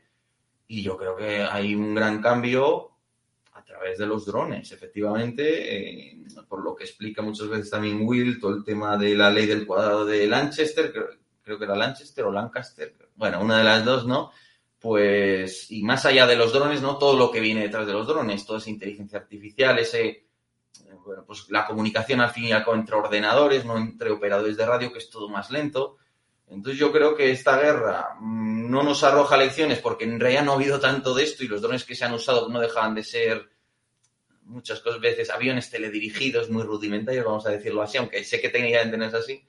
Y bueno, pues básicamente eso, eso es lo que veo yo. Lo que va a haber que replantearse también enormemente, ya paro, es la guerra naval, porque mm, ya por las distancias y los alcances, tener un puerto seguro. Pe- yo ya en el artículo de 2018 en la, de la guerra de Yemen planteaba que los hutíes estaban muy cerca por el alcance de sus ataques de poder atacar la base naval de Jeddah, que estaba a 500 kilómetros de la Armada Saudita, ¿no? Si esto ya los hutíes podían, ya uno podía ver que eso estaba rondando y ya tenían capacidad de atacar buques y todo eso, pero ya las bases navales a 500 kilómetros o más, no me acuerdo, pero creo entre 300 y 500 kilómetros mínimo. Yo creo que hay que replantearse, ¿no? ¿Qué supone tener una base en San Fernando de Cádiz a X kilómetros de Marruecos? ¿Qué supone el poder naval que, que hay que seguir invirtiendo en grandes buques? Yo creo que ahí hay otra gran reflexión. Pero bueno, yo ya paro. Yo sí me gustaría también decir algunas cosas, aparte de que, de que apoyo en gran parte todo lo que has dicho, Yago, eso desde luego. Decirte, por cierto, que nuestros oyentes ha, dicho alguno que, qué guapo eres, que digo, me quedo un poco chocado, y acaba de comentar uno que me ha hecho gracia, dice, pues, pues Yago lleva una camiseta tipo Zelensky. Sí, la, tengo desde hace tiempo, pero... no, pero me ha hecho gracia, lo digo en broma, eh, me ha hecho gracia. Pues yo, mi opinión al respecto, em, lo que has comentado efectivamente de, de, en un conflicto convencional, no, que yo me niego a llamarlo simétrico, porque aunque no es el que consideramos asimétrico tipo la coalición contra Afganistán, contra los talibanes en Afganistán, pero tampoco creo yo que podemos decir simétrico a una Ucrania contra una Rusia, ¿vale? Pero sí que es un conflicto convencional. El, el hecho de tener que usar materiales obsoletos viene al final por la necesidad de cantidad. Es decir, se ha dicho siempre y mucha gente dice que la, cantidad es una cualidad en sí misma, que hay que fijarse también en la ventaja cuantitativa y no solo en la cualitativa, pero la realidad es que, como bien has dicho, con la caída presupuestaria de defensa brutal en, Occidente, bueno, en general, con la, tras el fin de la Guerra Fría, llevó a decidir, pues mira, voy a tener muy poquitos de sistemas muy caros y muy capaces. Y esto se ha comprobado en esta guerra, como ya muchos decíamos, ¿verdad, Juan Luis? Y tú mismo, Yago, que esto no va por buen camino. Porque al final tener un centenar de un equipo buenísimo, pero carísimo, pues ya hemos visto que en un conflicto convencional, y no hace falta decir un conflicto, un conflicto convencional eh, que dure, ¿no? Que se extienda en el tiempo, porque realmente en tan solo un mes, dos meses, Rusia ya perdió, que digo, y menos, ya perdió tantos blindados como yo que sé cuántos países europeos juntos, ¿no? O sea, hablamos de cientos o algún millar. Entonces, y esto no decimos en cinco años de guerra, ni en uno, ni en medio mes, ni en medio año, perdón, de guerra, en un mes. Sea, dices, 200, 300, 400 carros u otros blindados, ya está, ya no nos quedan. Entonces, al final te ves obligado que lo ha hecho Rusia y lo ha hecho Ucrania, a sacar lo obsoleto que tienes para, por, tener cantidad, así de claro, porque, porque es lo que te faltaba, ¿no? Eso, por, bueno, en cantidad también ha sido importantísima la cantidad de, voy a llamarlo de munición, de proyectiles, ¿no? De proyectiles de artillería, de proyectiles de fusilería, de, armamento personal, de, de, armamento aéreo, de bombas, ¿no? De cohetes. Se ha mostrado que es vital tener reservas estratégicas en grandes cantidades de estos materiales muy asequibles y muy baratos, porque en caso de una guerra, al final de eso vas a tener que tirar sí o sí muchísimo.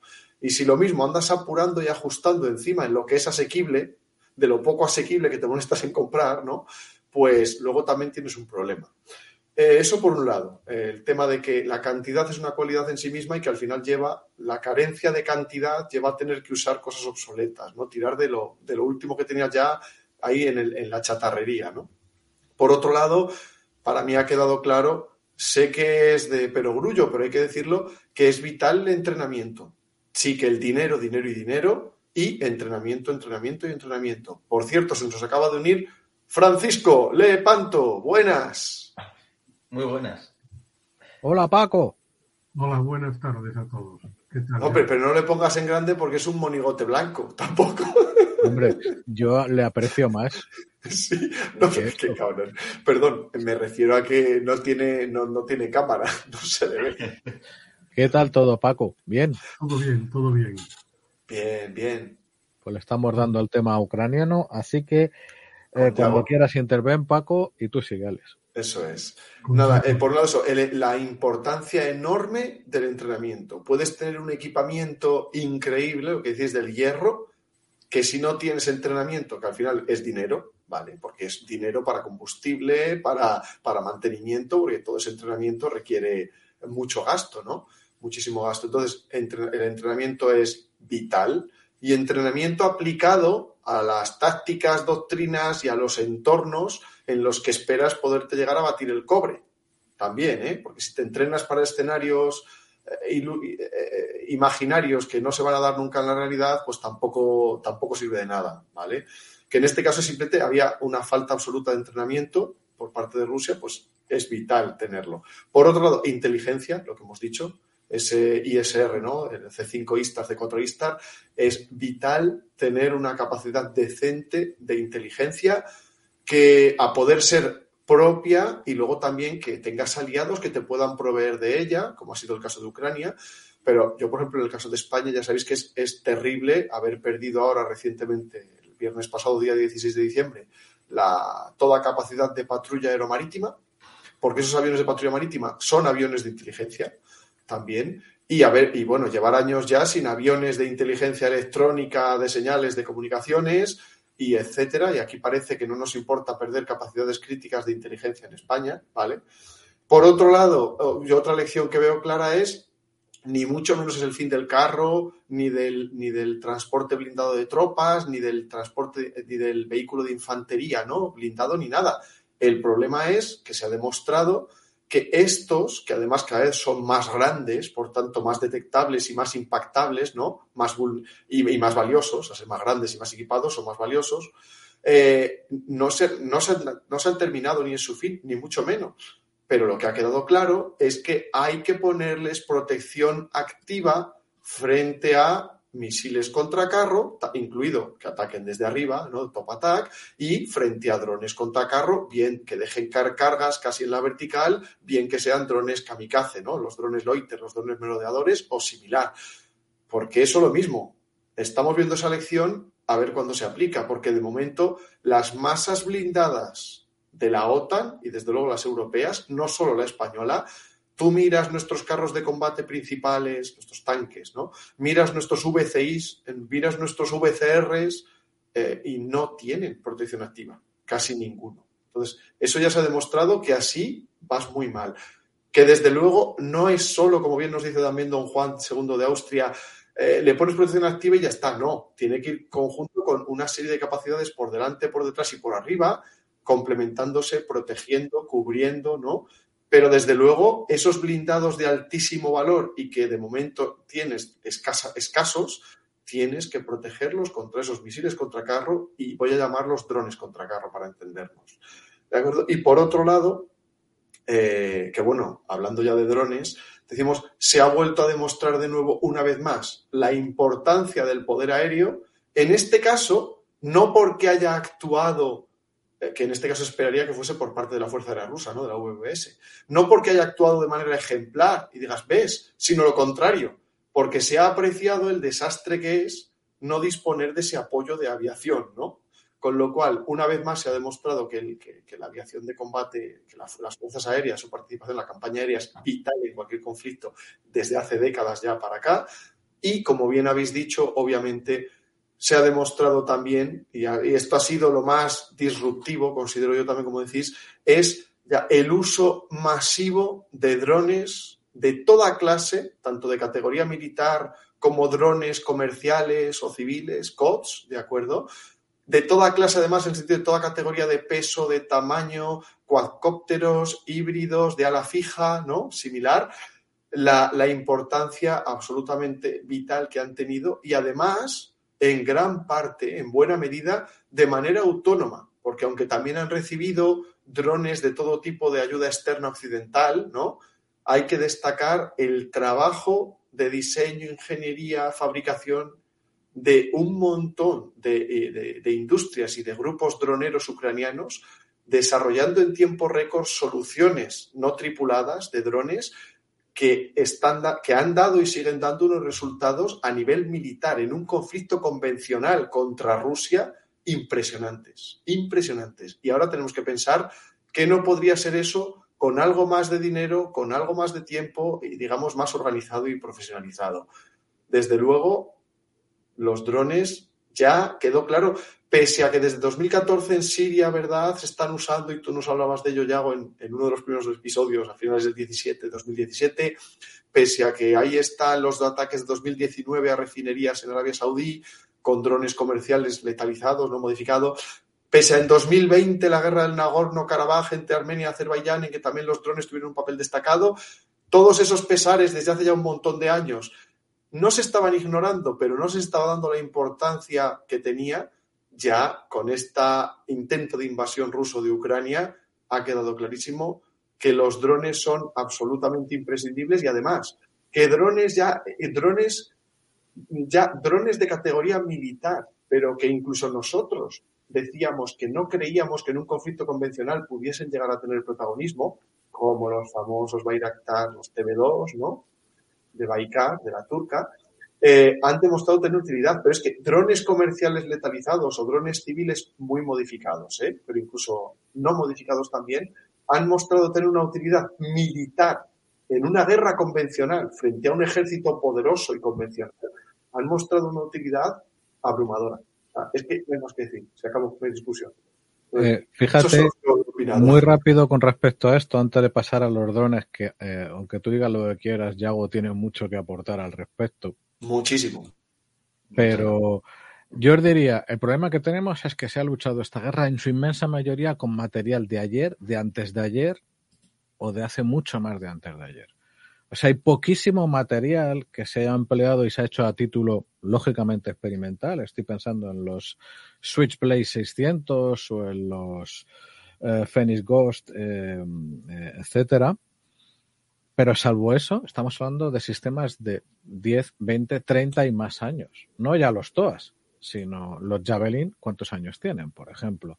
Los Enlo, ¿cuántos años tienen? El problema es que yo creo que dejando aparte la imaginación del público eh, capturada por redes sociales o los medios que hacen lo que pueden, por cierto, bueno, ya como gracias a Dios que en esta guerra hay canales como eh, los canales de Yago que se contraponen con lo que se está emitiendo en medios de comunicación y sobre todo se está imprimiendo en periódicos que todavía seguimos en modo virgencita, o sea, las cosas que llegamos a leer meses después porque no se contrata, y no hablo por mí, ¿eh? pero que no se contrata todavía suficientemente a los profesionales adecuados en algunos medios al menos. Pero, ¿qué es lo que pasa? Mientras tanto, la gran revolución que yo creo que no estamos en condiciones de entender las consecuencias es la revolución de la información. Todo lo demás, todo el hierrito que sea más o menos llamativo, que tenga filias, que tenga fobias, que le hagan canciones pop como al TV2, palidece ante el hecho de que muy pocos desarrolladores te levantan un sistema que se llama Kropiva u Ortiga en ucraniano, que se instala en tablets que los importan por miles, Lenovos de 200 euros, que se reparten entre las unidades a nivel eh, pelotón, incluso en algunos casos hasta sección, y que les proporcionan tanto geolocalización como calculadora, artillería y como emisión de, datos eh, down to up, no al revés. Porque claro, hay un problema. Si tú capturas a un tablet con Corpeva y tuviera y fuera bidireccional y el mal, sea, el adversario sabe, conoce la imagen del campo de batalla ese segundo, tienes el mega marrón. O por ejemplo, segundo caso, eh, transformar, que eso yo de esto, fíjate, yo a España si me gustaría que vinieran dos genios, lo tengo muy claro. Uno, eh, Baikar. Yo quiero un Baikar, pero que se llame García o que se llame Rodríguez y que lo apoye el ministerio a manos llenas. Hay que, se tiene que juntar el genio con la decisión. Eso es una bendición que actualmente tienen los turcos. Pero otro. O que, o que se llame Chulilla Rodríguez Millán. Sí, a ver, esto es muy sencillo. Esto podéis hacer lo que hizo la compañía Baikar. Tenéis una hija, buscáis un hijo de Pedro Sánchez. Eso, Alex, Alex, adelante, adelante. Oye, pero. O al revés, vamos. Oye, yo no sé si, no sé si Pedro Sánchez tiene hijos no he podido evitarlo. Ya sabéis que es que, vamos. Es evidente.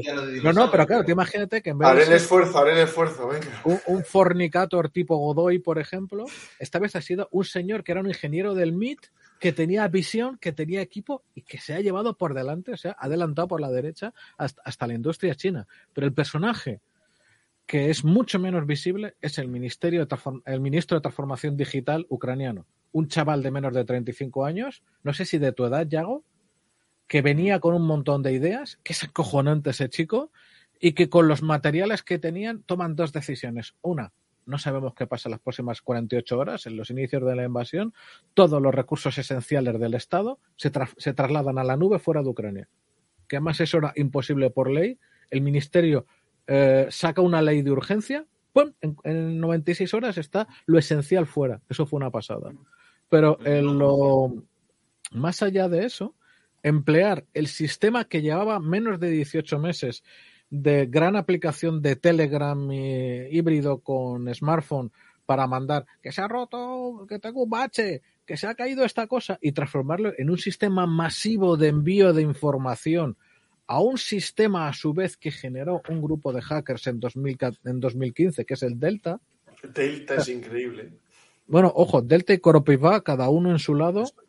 Bueno, pues eso todavía no estamos en condiciones ni de entender bien las consecuencias si no hay información directa sobre el Ah, terreno. y antes os voy a decir una palabra, Juan Luis, perdóname, crítica, que me lo había notado. Efectivamente, es la disruptivo ha sido la gran masa de drones y muy buena parte de esa masa, y es vital, igual que este sistema que dices tú, Juan Luis, Cropiva, o las que mal llamadas tabletas eh, Army SOS, No, ¿no? mal llamadas no se llaman así, lo llaman Sí, ellos. no, pero dicen que realmente el sistema es el Cropiva. Luego que sea una tablet, un ordenador o una pantalla, una, ¿sabes? Una Smart TV, que es lo que nos explicó aquí el, el- Yo digo que eso, gran cantidad de los drones utilizados y gran cantidad de estos sistemas de gestión del campo de batalla son extremadamente asequibles, baratísimos para los estándares de la industria espera, de es defensa que ni siquiera el dinero también es irrelevante y me explico por qué.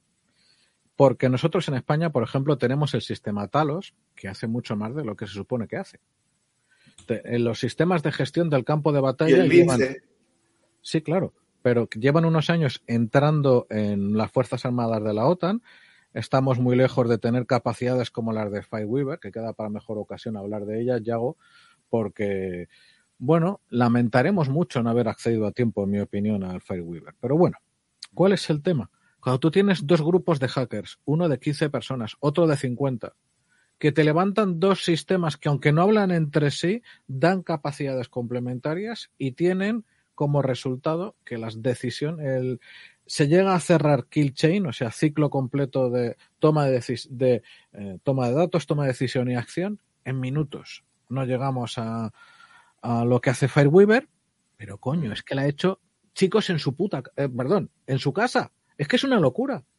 Entonces, ante esa situación, todo lo demás, o sea, me vengo un poco arriba porque en este momento extremo en el que la patria les reclamaba a esos chicos, mira, hay una de nuestras entrevistas, la segunda, que es a un tipo que se llama el doctor Maxim Sheremet, que dice, mira, mi rifle es este, y se señala la cabeza.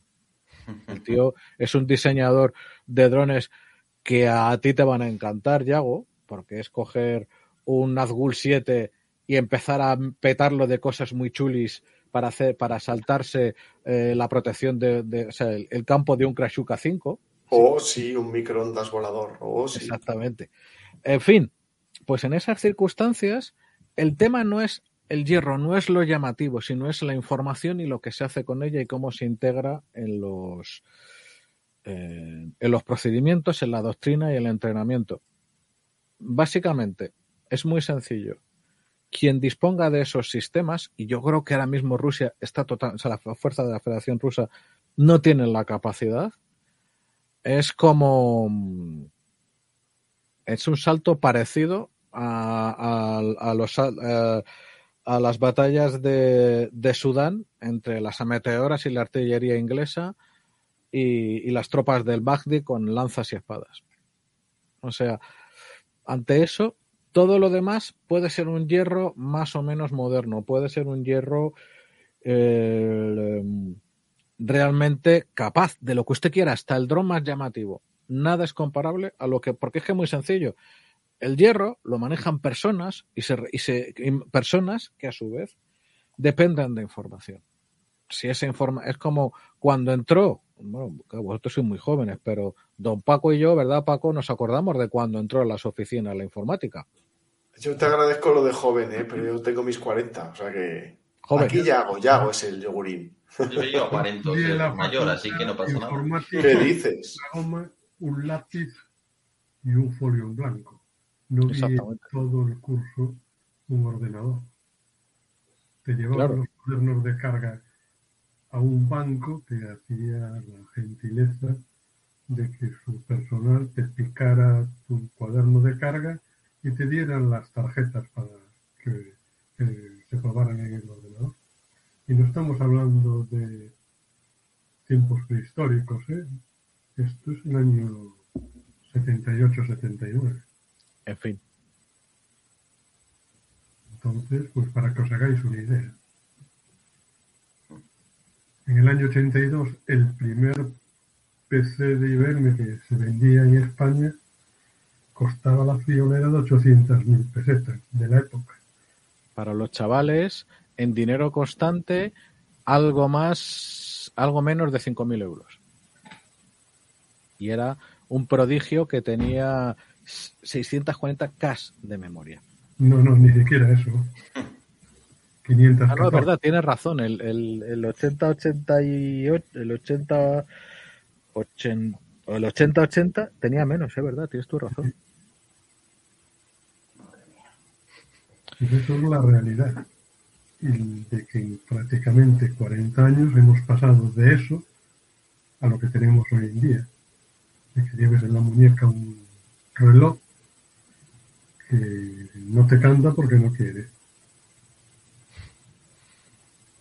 Y te conectas con todo el mundo. Son temas pues a tener muy en cuenta y que este tipo de material con ciertas precauciones podría llegar a introducirse en ciertos sistemas abarata- aba- abaratando los costes terribles que tienen hoy algunos de ellos por el mero hecho de llevar material con pedigrí. Totalmente.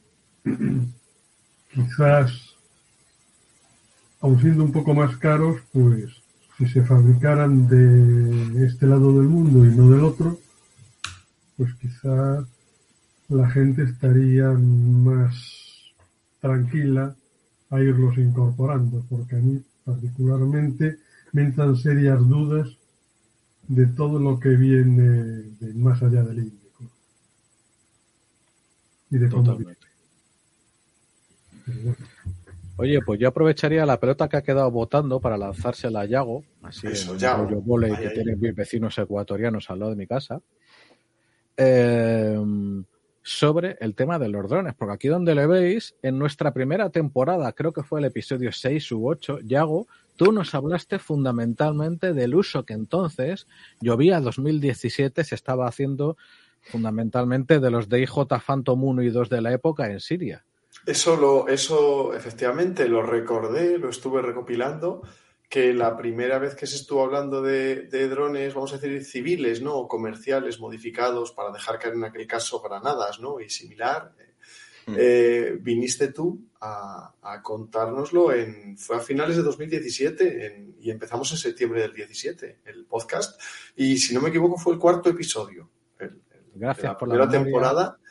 Y, y- y ahí estuviste, y estuviste, fue como unos 15 minutos comentando el tema dentro de tu resumen sobre la, la evolución de la guerra en Siria, el libro que habías publicado al respecto y todo aquello. Así que cuéntanos tú primero y luego pregúntanos lo que quieras. Bueno, vosotros ya lo sabéis, ¿no? Y no lo, no lo voy a comentar aquí, pero bueno, yo he tenido ahí mi, no sé si mi romance con, con los drones, podemos decir, ¿no? Que no acabó muy bien, pero bueno, tampoco Es experiencia. es experiencia. En la vida hay que intentar y salen cuatro cosas. Y a veces hay cosas que parecen una quijotada que empiezan a dar frutos y, y así es la vida. Hay que lanzarse a hacer cosas, ¿no? Pero bueno, que mm, yo el uso de los drones, en el caso de la guerra de Ucrania, mm, lo veo como... mm, No lo veo sumamente decisivo en esta guerra, porque ya digo que lo veo como una guerra con cosas de hace 40 años principalmente, con algo de drones que tienen bastante importancia. Bueno, a ver, decisivo. Tendría que pensármelo para decir si es decisivo o no. Porque a nivel micro, no sé hasta qué punto han influido o no han influido. Pero bueno, que ya es una cosa importante, pero que no es el uso sistemático que habría que hacer em, de los drones. Mi sensación, pese a ello, es que, em, digamos, más allá de la obsolescencia del material utilizado por ambas partes, mi sensación es que si ahora entrara en guerra un ejército OTAN, incluso Estados Unidos, si me apuras, el uso de los drones seguiría siendo también, aunque con drones más modernos, pero seguiría siendo un uso, no sé si decir anticuado, porque para que esté anticuado tendría que haber algo que lo sustituyera más moderno, pero seguiría siendo ese uso mm, industrial del dron, el- ese avión de reconocimiento ese Predator, ese gran bicharraco. em, y el dron pequeñito, el que se usa a nivel de pequeñas unidades, es un dron que mm, no está, en el caso de Ucrania, pues como vosotros sabéis, es decir, está muy bien el esfuerzo que han hecho y es útil, pero son drones que contra alguien un poco serio y a medida que se adopten unas pocas medidas, pues no, no van a ser ni mucho menos tan eficaces, ¿no? Y, y, de hecho esta es otra idea que yo creo que no se deduce la guerra de Ucrania, bueno, se podría deducir en parte porque, de hecho, si no recuerdo mal, eran los, uh, creo que eran los ucranianos los que aducían que las digamos, las operaciones con los drones de reconocimiento que empleaban, yo entiendo que estaban pensando quizás en un Lelelka y cosas de estas. Creo, ¿eh? Pero no estoy del todo seguro. Pero sí, sé que el dato era que tenía un promedio de vida de muy pocas misiones. No sé si eran dos o una cosa, vamos, muy poquitas.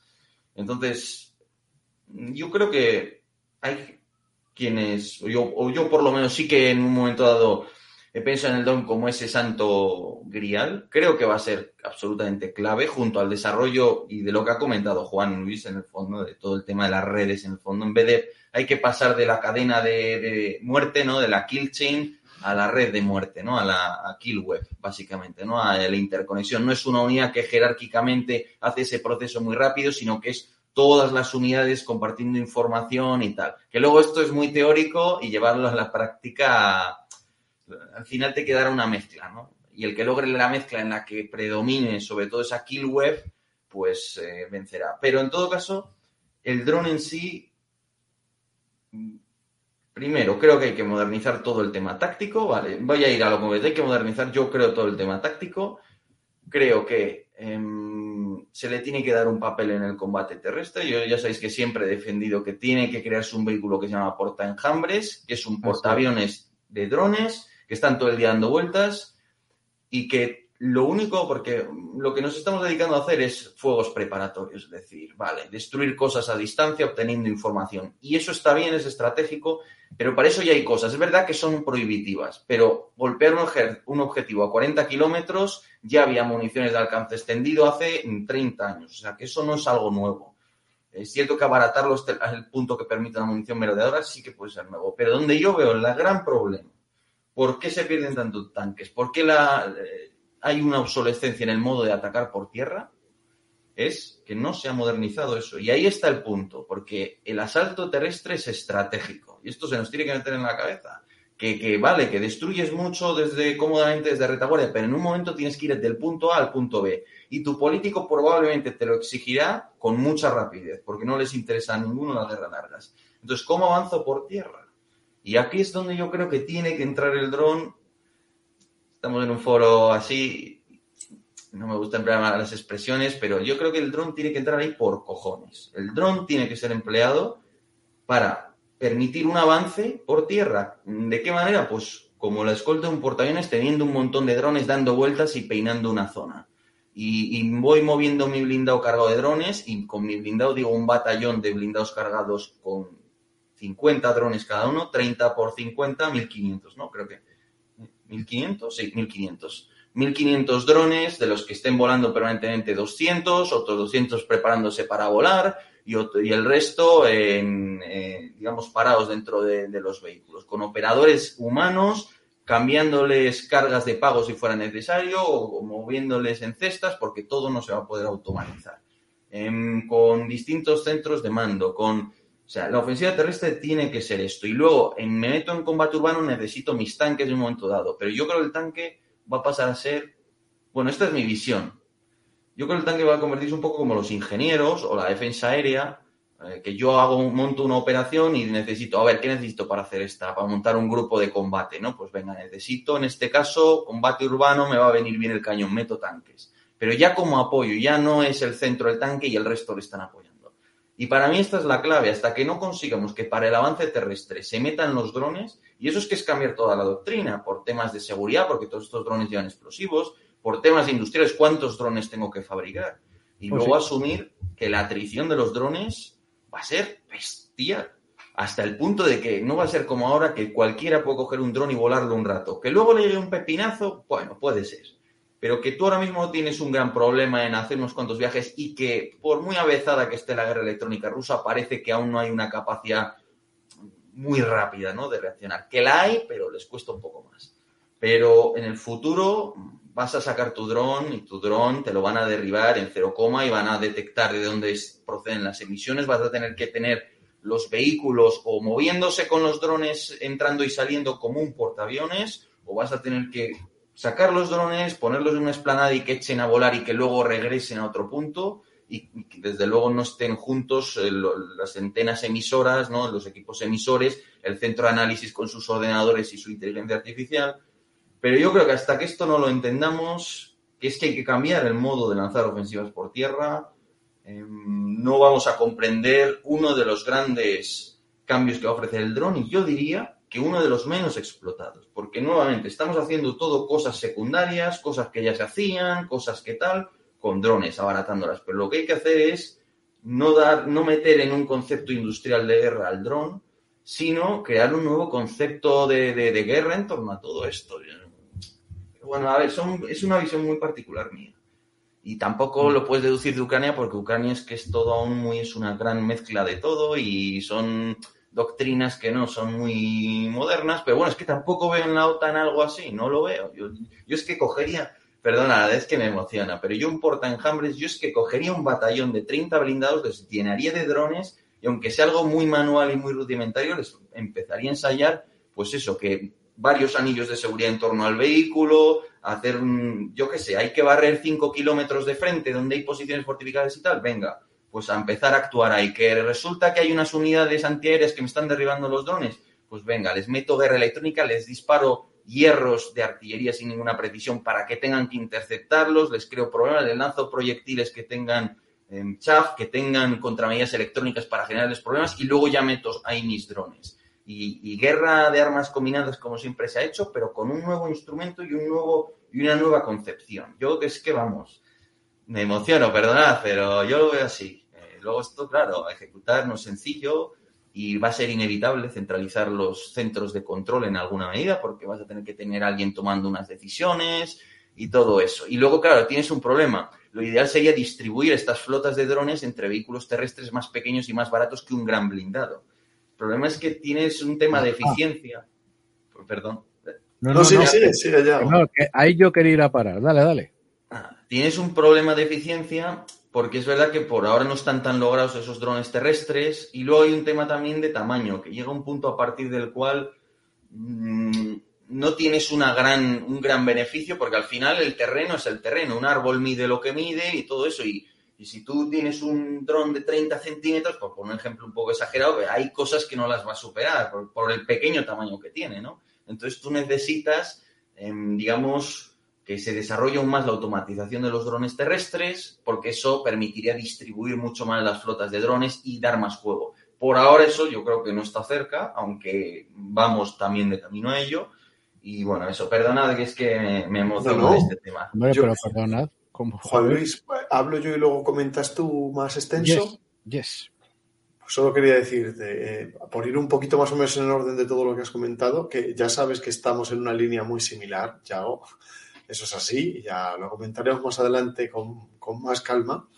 Eh, pero sí, para empezar el tema de que también han comentado en, el directo algo respecto a la altísima tasa de atrición de los drones comerciales en Ucrania, etcétera.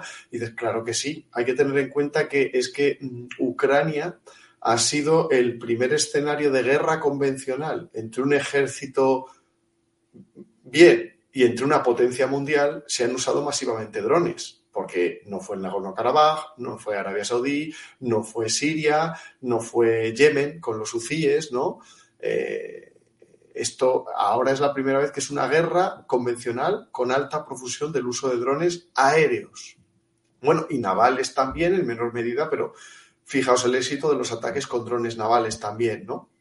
Pero eh, hay que tener en cuenta que, claro, entonces es una guerra en la que esto está esta tecnología, vamos a llamarla, y esta, esta táctica, esta doctrina se está desarrollando sobre la marcha en una guerra y con pocos recursos relativamente.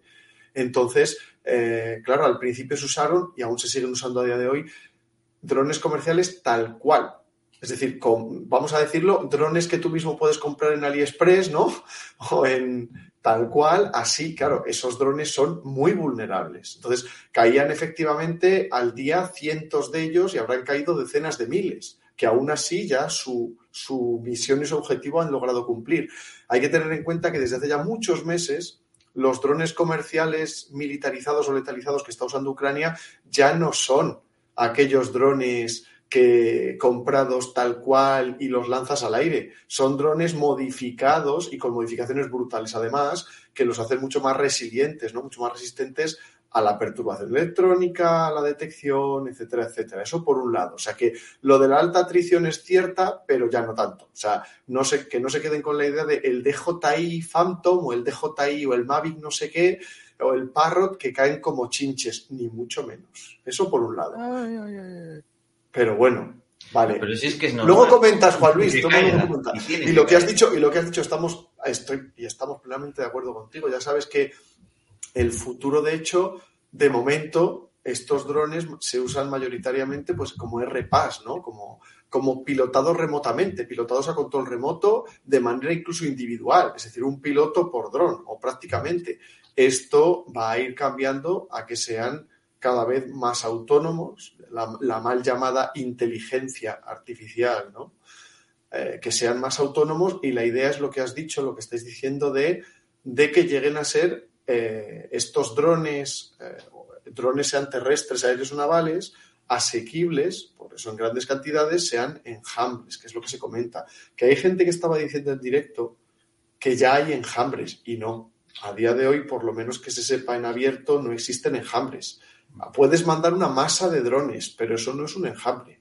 Un enjambre, como dice la palabra, es como un enjambre de abejas, de avispas, o a mí me gusta más de hormigas, es decir, tiene una inteligencia, entre comillas, inteligencia, entiéndase, colectiva, Mm. de manera que sin que, que simple- con, con las personas simplemente supervisando la tarea, indicando el objetivo, supervisando la tarea, ellos se encargan de llegar a cumplir la misión. Incluso lo que tú comentabas de drones terrestres UGV muy pequeñitos, que no puedan superar un obstáculo, pues tengamos en cuenta que las hormigas superan obstáculos enormes, coordinándose entre ellas, enganchándose entre ellas, haciéndose puentes. Quiero decir que eso es un enjambre, no pensando en cada uno individualmente, incluso en cada uno tripulado remotamente individualmente. ¿no?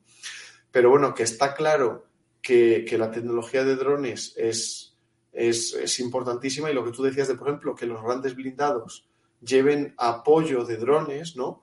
Por ejemplo, una No, cosa en en la un que- 8x8, ¿cuántos metes? Ahí Claro, no, y que Juan Luis, Juan Luis ha insistido varias veces que, pues, que no es ninguna mala idea el hecho de que al menos por cada unidad de blindados o de esta cantidad de blindados ah, se lleven drones Téceres, ¿no? O umbilicales conectados al, al blindado de manera que tenga mucho más autonomía y etcétera, que ejerzan como una especie de mástiles de vigilancia, ¿no? Pero siendo drones, con, con mucha mayor altura y mucha mayor capacidad. O el hecho, tú dices, a ver, fijémonos que el, que el US Army, también China que sepamos, pero el US Army y, y también cada vez más empresas ofrecen la posibilidad de, de drones portadrones, ¿no? Tanto aéreos se están empezando estudiar como terrestres. Es decir, eh, vehículos terrestres, no sé hasta qué punto blindados o no, de cadenas o de ruedas, que lo que hacen es llevar grandes cantidades de lanzadores de drones, ¿no? Normalmente aéreos, también pueden ser terrestres, que drones merodeadores. Son Sí. municiones merodeadoras, no son drones, están destinados a suicidarse, ¿no? Eso es. No, pero cuidado, porque también se están planteando la posibilidad de no solo, por ejemplo, en Estados Unidos se plantean lanzadores múltiples de los ALES, ¿no? De estos pequeños Mm. drones de apoyo, etcétera, que no son, pueden tener versión también, ponerle cabeza, digamos, suicida, merodeadora, pero realmente sus funciones también son de inteligencia, de detección de, de sistemas de defensa enemigos, de perturbación electrónica, incluso de, de- de- sí, kamikazes, pero... Ya, ya, ya, ya, ya, ya me he cansado, Alex. Ya, ya no aguanto más la respiración. Es que Dale, ya, si aguanto más, lo estaba diciendo los oyentes y es verdad, petaba. Tío, Petaba. estamos peor que antes en pérdidas. No estamos mejor. No, no, el Rusi te hablaba hace tres meses de siete misiones de media. Estamos entre tres y dos. O sea, cuando están todas Ah, pues de ahí vendría, claro. Cuando estaban todas, pero no, es que hay que, distinguir entre lo que tú has citado, un Lelel K100, por ejemplo, que es, entre, digamos, la dronería. el dato, el igual me lo he- me colo yo. Ese será, de ahí vendrá el dato, efectivamente. No, no, pero no, no, no, no, no. El dato es de esto. Sí, sí, sí, sí, no, que me equivoco yo. De Pero dron, bueno, este sí. cuidado, no, no, pero cuidado porque lo que más se ha perdido eh, son DJIs, porque también hay que volver a cambiar. O sea, os pongo un caso. Dronitsa es, fueron un congreso que hicieron a todo rabo los droneros rusos civiles para aprender de los ucranianos, porque en la guerra hay muy pocos universales. Uno de los poquísimos universales que hay es, si nadie pierde, los dos aprenden. Y aquí ha pasado lo mismo. Los rusos empezaron con sus eh, con sus drones esos que han producido tantos momentos de LOL, los Orlan 10, con esos componentes internos que eran un ejemplo fantástico de la corrupción imperante en la industria rusa, pero se han adaptado muy bien. ¿Y qué ha pasado? Llegó un momento, pero eso ya hace muchos años, en los cuales los productos de la marca DJI pues tenían un problema que se llama Aeroscope, que ambos lo conocéis muy bien. El Aeroscope, que es un sistema generado para que las, los cuerpos policiales pillen a una persona que está haciendo lo indebido, como ha pasado esta, esta mañana o ayer, no estoy seguro, con su majestad la reina, que en Granada ha habido un gilipollas que ha tenido que volar un DJI a 100 metros de la reina. Chico, qué suerte has tenido que ha ocurrido en España y en otra parte, pero ahora la suerte se le va a acabar porque le van a meter una sanción pues que va a ser del género disuasivo para el siguiente imbécil. O sea, ponle cinco, eh, cinco cifras y te vas a quedar por la línea. Pero ¿qué pasaba? ¿Por qué se detecta eso? ¿Por qué se detecta el dron de en, Nochevieja de 2020, si no me, 2019, si no me equivoco? Porque Aeroscope eh, lo que hace es captar todas las señales de comunicación de los DJIs con eh, las emisoras, con los controladores.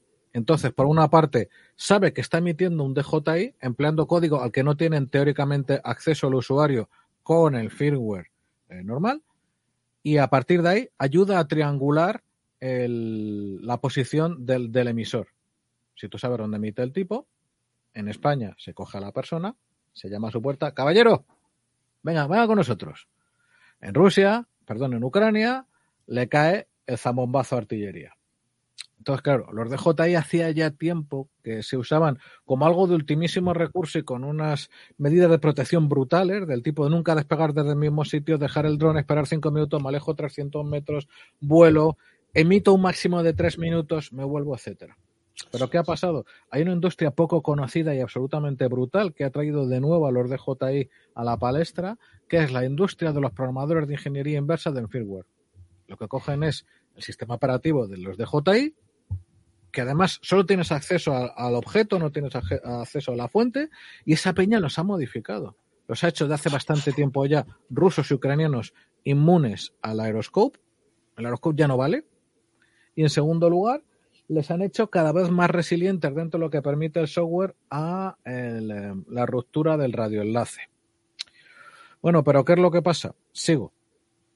Lo que ha pasado aquí, esta ha sido, mirad, en Siria, primero, tú lo conoces bien, Yago, muy bien. De hecho, tú tienes el, tu libro magnífico sobre la puerta de, Al, de, de Albab, pero estuviste siguiendo mucho tiempo ese tema, como nuestro común amigo Jesús Perestriana. Eh, se utilizaban drones de la prehistoria. Tú lo sabes. Sí. Drones de un kilo y medio, drones que tú y yo llamábamos tractores, drones lentos, drones de poca capacidad, etcétera. El salto que se produce en cinco años, decir que es espectacular es quedarnos cortos.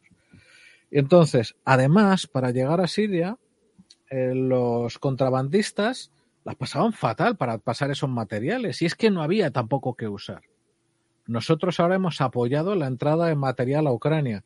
Hay un montón de, de underground trains de estos que le llaman, ¿no? De gente con sus fregonetas llevándose de JI, ropa de invierno, lo que fuera, de Madrid o de París o de Berlín a, a Leópolis.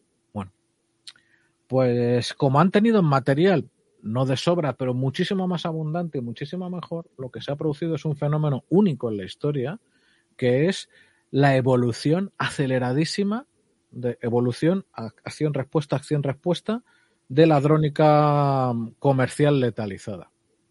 Un cacharro como este, que este es un dron eh, de 7 pulgadas. No exactamente el mismo, yo no tengo el mismo dron que, que Maxim Sheremev.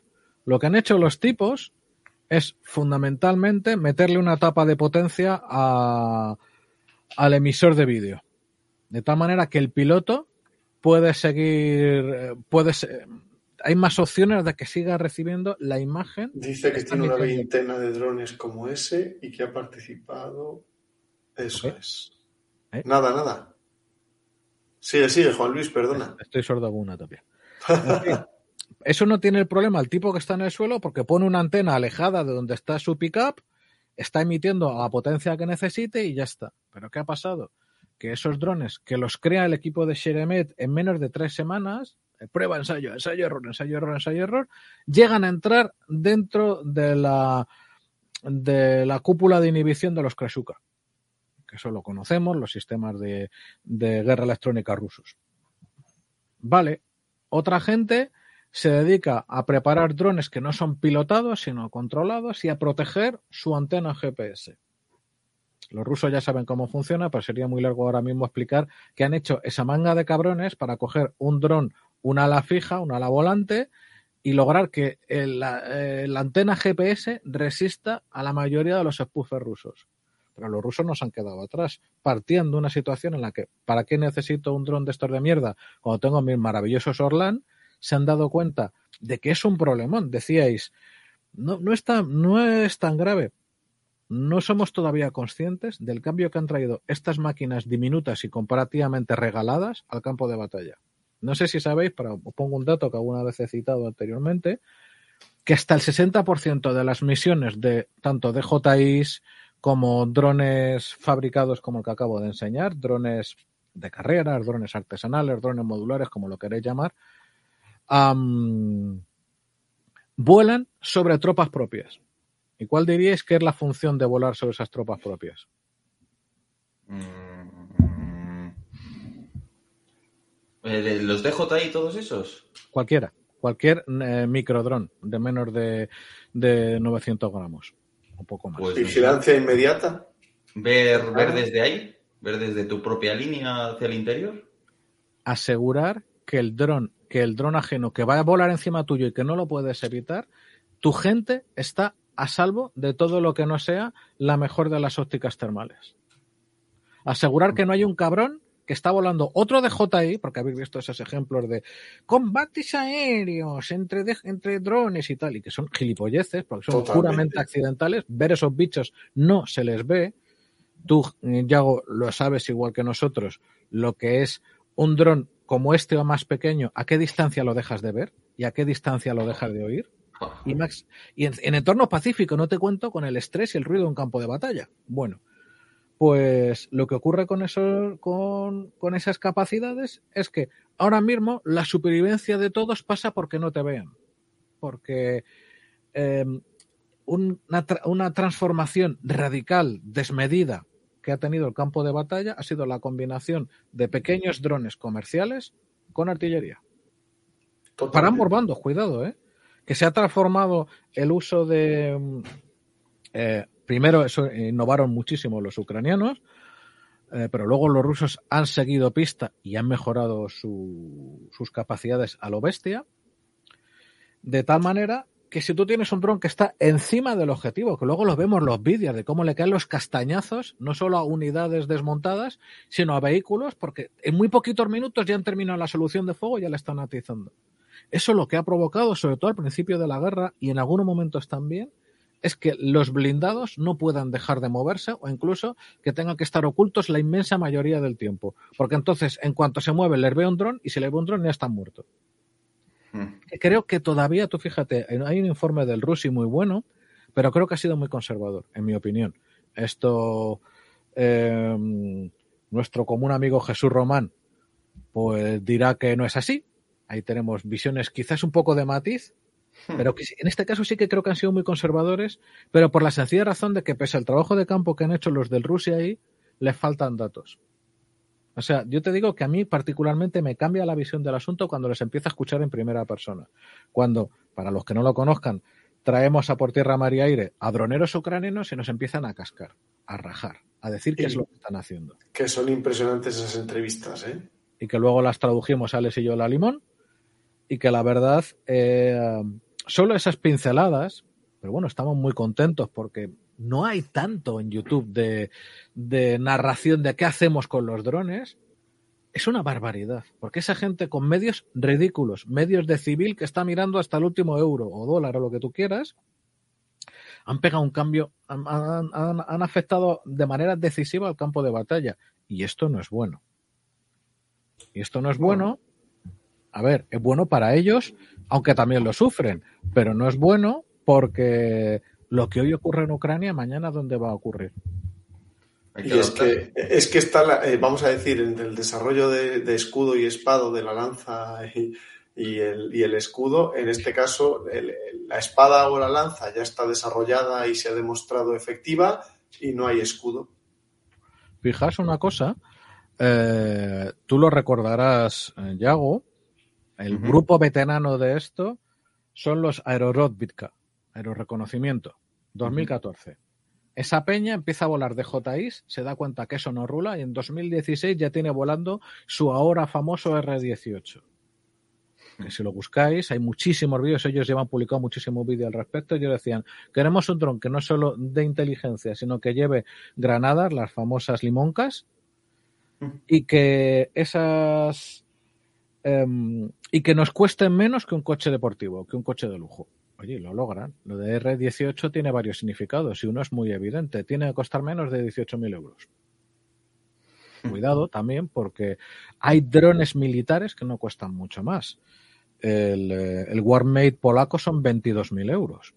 Cada parece ser un resultado un poco cuestionable. En cualquier caso, sí.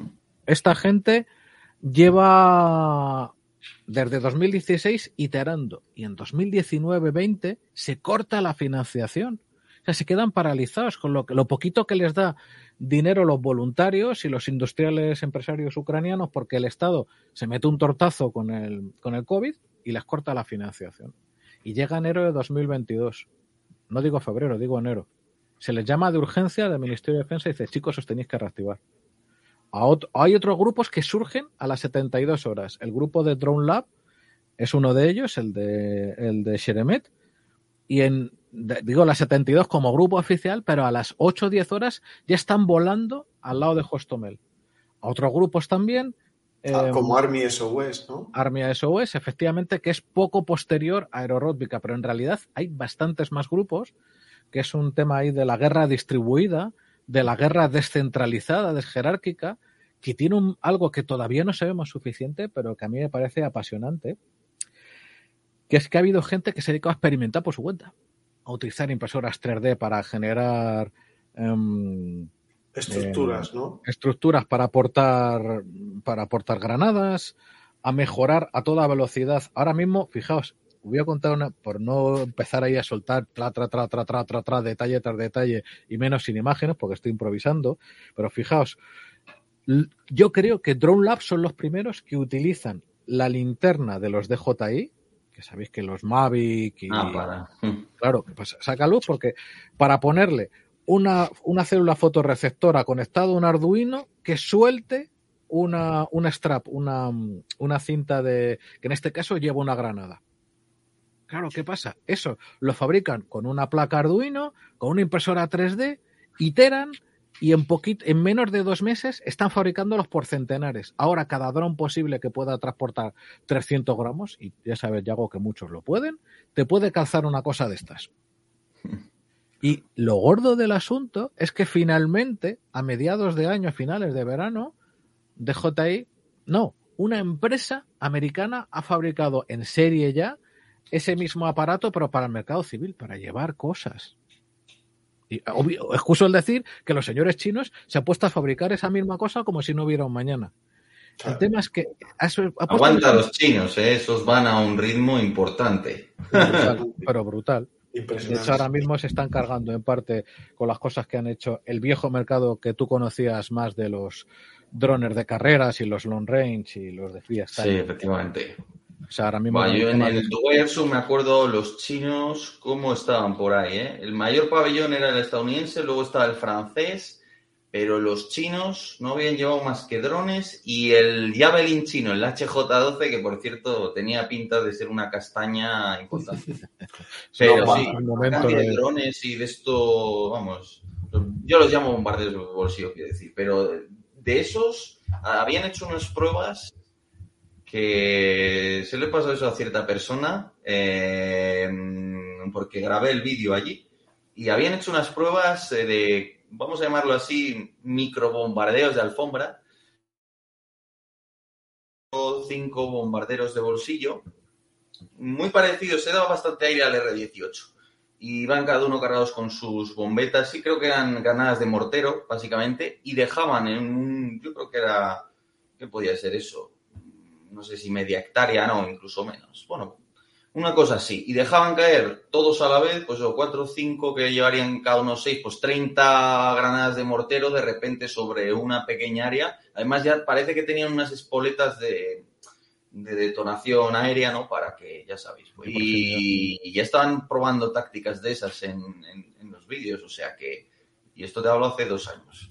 Ya ves. Y más cosas. Yo lo que tengo, lo que tengo claro, antes lo habéis comentado además, es que en Europa y en España en concreto también, más nos vale ponernos las pilas a impulsar el desarrollo y la adquisición de todo este tipo de tecnología de drónica, ¿no? Como decimos, o de dronería, que nos gusta llamarlo a nosotros. palabra...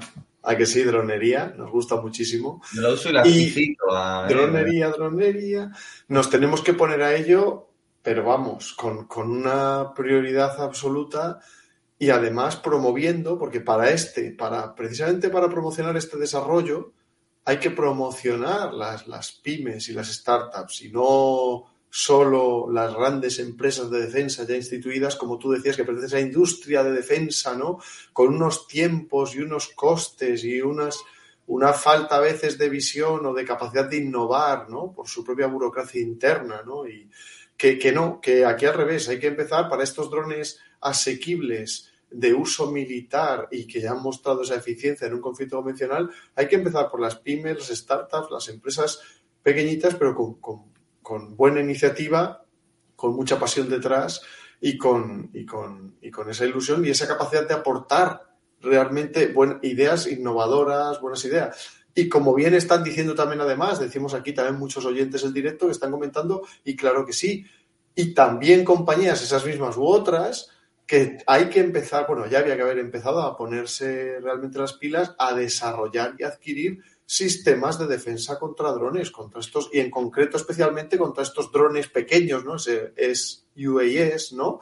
Que de momento, porque bueno, los drones grandes, muy caros, como tú decías, Yago, esos tipo Predator, Male, TV2, al fin y al cabo, pues con misiles aire-aire, misiles antiaéreos, anti- la antiaérea tradicional, se pueden detectar y derribar de manera más o menos ineficiente económicamente, pero aún así son drones de varios millones. Entonces, bueno, gastar un misil de un millón, al fin y al cabo sí es rentable.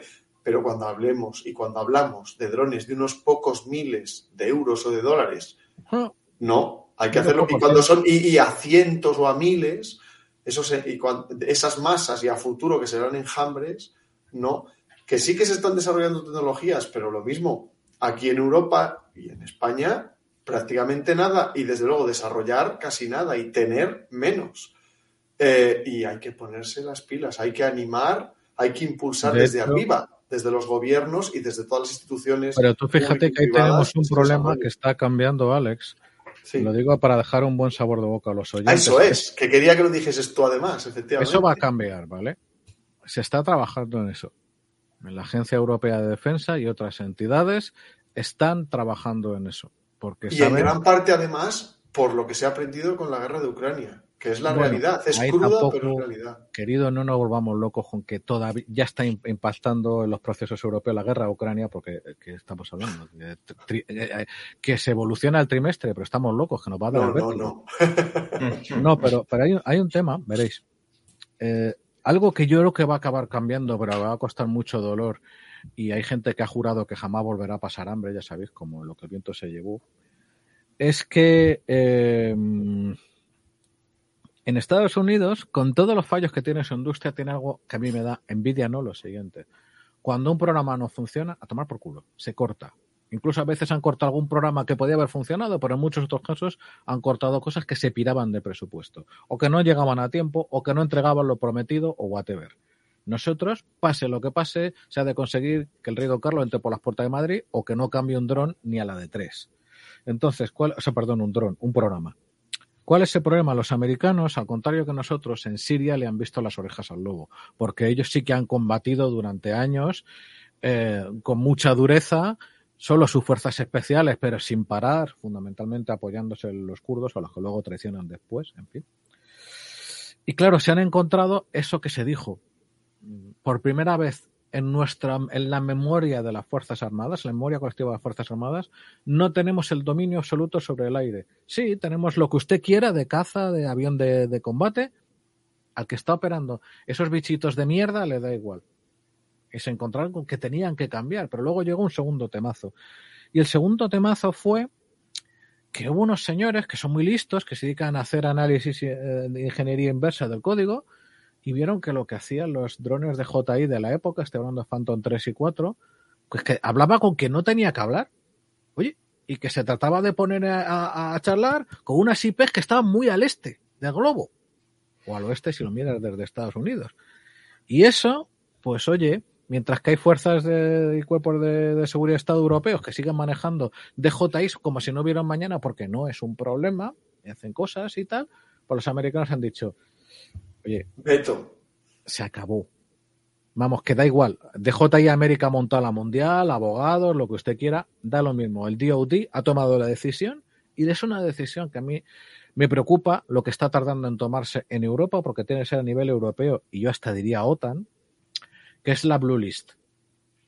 Red List, Blue List, pues Blue List es un conjunto de, de una lista corta pero creciente de eh, modelos de fabricantes occidentales de todo lo importante que es electrónica y radio, fundamentalmente, o sea, controladora, la computadora interna de vuelo y lo que habla con el exterior y que está todo auditado draconianamente, que saben que solo habla con quien tiene que hablar y cuando tiene que hablar, que saben que, cuidado, porque la, la ciberguerra de los drones es un tema que hemos hablado fuera antes de micrófono y va a ir a mucho más, como tú no blindes un dron, a ese dron lo van a tratar de hackear. Entonces, esta gente, pues lleva, ahora mismo son unos veintitantos modelos, uno de ellos francés, bueno, fran francoamericano, el Parrot o Pagó.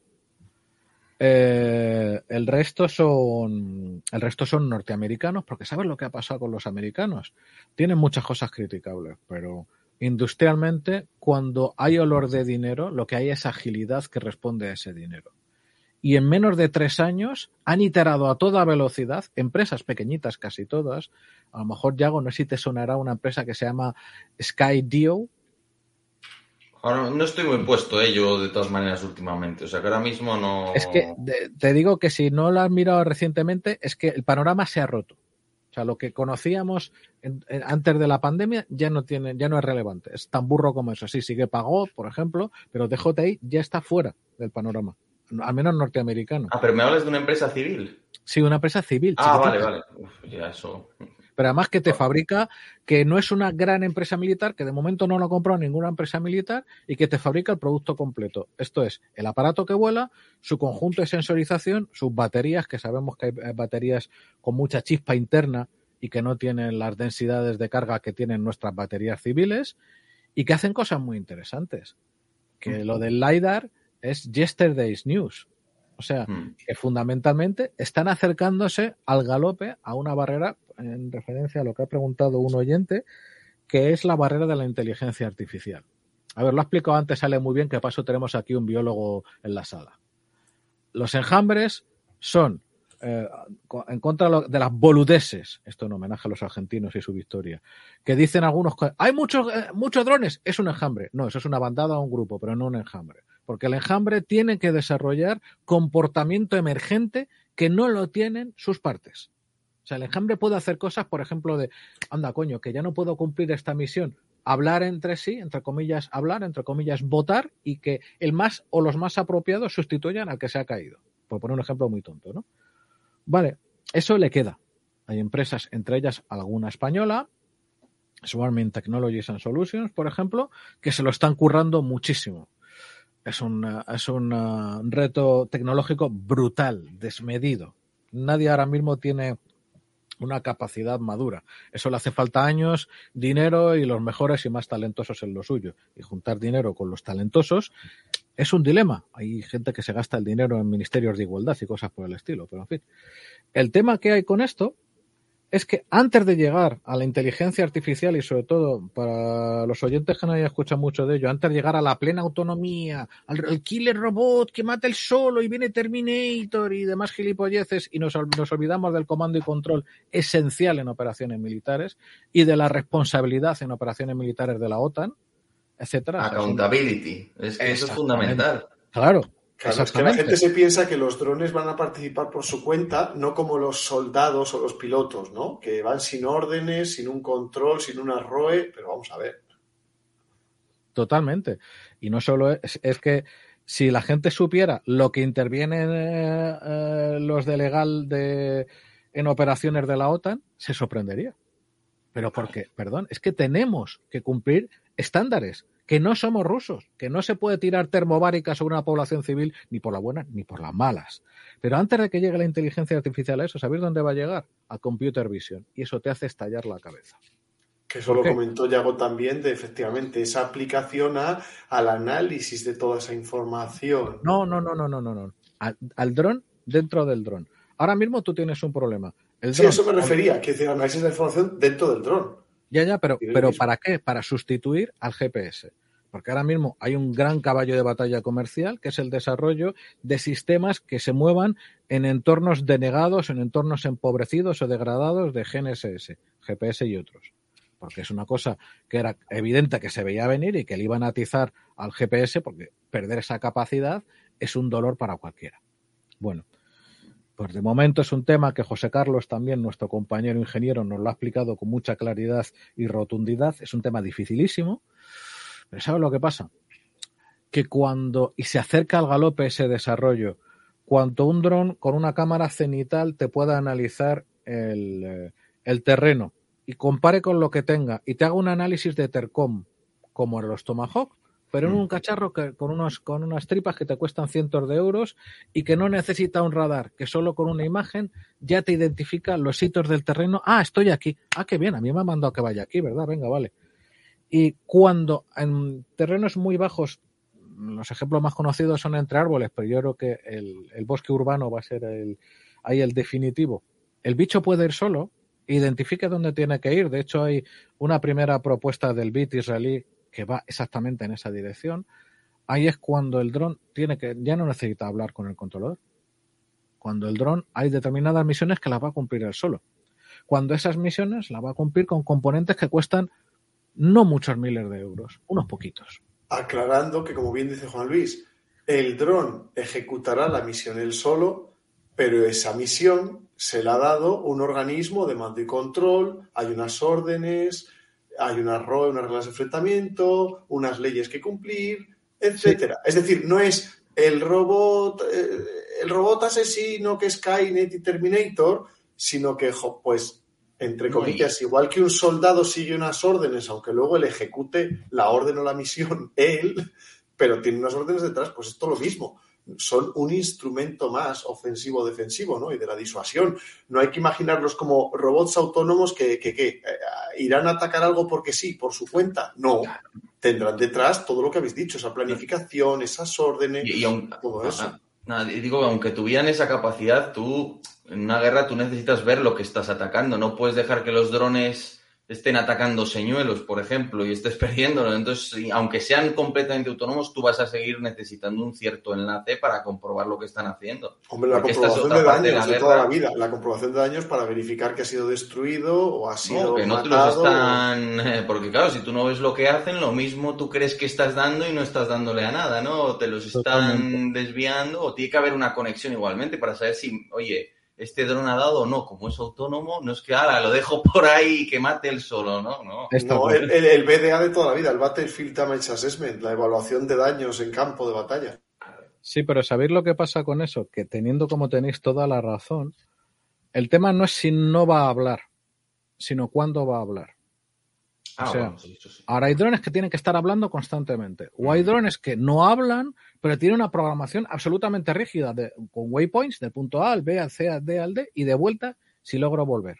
O no, o sea, el bicho lleva una carga y la detona en su momento, pero de forma totalmente rígida. ¿vale? El tema es si en lugar de, esa, de esas limitaciones lo que tenemos es un, un aparato que puntualmente hace una emisión Claro. De información. Y además, a lo mejor incluso que consume mucha menos ancho de banda porque está tratada previamente, porque la ha tratado internamente. Comprimido ahí todo, micropulsos y claro, claro, claro. Y ahí y sabes lo que pasa, Yago, que ya ha pasado. Que hay grupos ucranianos que Bueno. aun en un estado muy inicial ya lo han hecho. No, no es broma. Ahí, ahí falta por- El, el problema, yo creo que en el fondo es la gestión de esa información. Que ahora mismo ese tipo de drones tan pequeñitos no tienen capacidad para hacer una IA un poco buena. Pueden identificar un poco y tal. Y claro, la electrónica ya no avanza al ritmo de antes. Ya, entonces, vas a poder pronosticar que un aparato de 4 kilos puedas meterle ahí una buena tarjeta gráfica o lo que tú quieras, ¿no? Para analizar toda esa IA, o sea, para aplicar la IA pues no está tan grande. Entonces, y ahí está yo creo el principal, la principal vulnerabilidad es que mm, vas a... Y, y estamos hablando, fíjate, de, armas autónomas cuando estamos viendo una guerra en la que aún es todo, bueno, y el ejército español y el de muchos otros países que estamos como estamos, ¿no? Pero bueno, que al final mm, necesitas una estación en tierra en algún lugar con un montón de ordenadores consumiendo electricidad y con buenas tarjetas gráficas para, analizar un poco todo. Lo que yo no sé si serán capaces es de distribuir la información de tal manera que el, el remanente de, de RAM, vamos a decirlo así, de memoria RAM de 20 drones pueda compartir la información de un solo vídeo para analizarlo los 20, ¿no? En vez de que cada dron tenga que hacer su propio análisis, que, que entre ellos se ayuden, ¿no? Y a esa, esa capacidad marginal que te sobre de cada dron se pone en común y de esa manera igual puedes hacer más cosas. Pero esto para mí es que ahora mismo es ciencia ficción. Es que pienso en el ejército español que para tener un piloto hay que dar ahí unos cursos enormes, cuando para mí tendría que ser casi como un fusil. Cada soldado tendría que tener cierta capacidad y empezar a, por lo menos en cada pelotón. Entonces, no sé, mmm, tenemos que bajar a la tierra y ver lo que hay. Lo que hay, pues, es un poco... Pues, Hombre, desde luego es un hecho, como tú bien dices, que cada, al menos cada pelotón que pudiese tener un pequeño dron, ¿no? Un microdrón, un SUAS, como dices, para poder ver, como se ha dicho siempre, por encima, un poquito más alto, por encima de la altura del árbol, por encima de la altura de esa casa, por encima de la altura de esa, de esa loma, ¿no? De ese, de ese resalte. Y es que eso es tan barato y sencillo que da hasta rabia el que no dispongan de esa capacidad, ¿verdad? Y que aún a saber cuánto tiempo tardará. Cuidado, porque de todas maneras hay un tema en eso muy importante que es la potencia de emisión. Y me explico. En dronería civil europea o occidental tú tienes límites de emisión y frecuencias de emisión autorizadas, ambas, de ambas cuales no se pueden superar legalmente y te lo dice el señor chino. Te dice, si usted no tiene la licencia de radioaficionado, por favor, no haga esta modificación que le voy a decir que tiene que descargarse este, este software de aquí. No lo haga, que es muy ilegal y muy malo, ¿eh? Pero ojo, si alguien tiene esa fabulosa idea eh, con algún equipo que no mencionaré para no dar ideas en, en España, porque eh, la sanción, iba a decir lo mismo con R, pero me quiero contar los tacos, la sanción que le van a meter va a ser legendaria. Pero ¿qué pasa? En Ucrania nadie sanciona. En Ucrania, eh, ¿qué te van a decir? Oiga, que es que usted está emitiendo en una frecuencia no autorizada o que está haciendo saltos de frecuencia, eh, saltándose el, eh, el, el, superando los canales autorizados en estas frecuencias de libre disposición. Están en guerra. Y la abuela fuma. Entonces, ¿qué pasa? Lo que está haciendo esa gente, y esta sí que es la primera prueba de la historia de manera sistemática, es coger, tú coges un, una batería de, de dron como el que he enseñado, y uno pensaría, si uno sube mucho la potencia, joder, se va a llevar por delante la batería en poco tiempo. El consumo de batería de, una, de una emisora de radio, de radio, de emisora de radio que manda a estación en la imagen de vídeo, comparado con lo que consumen los motores es cacahuetes, energéticamente hablando. El problema que sí hay es cómo proteger a los equipos del calor. Pero claro, tú no emites gratis, tú si le empiezas a meter. Y fíjate la burrada que te voy a decir, Yago.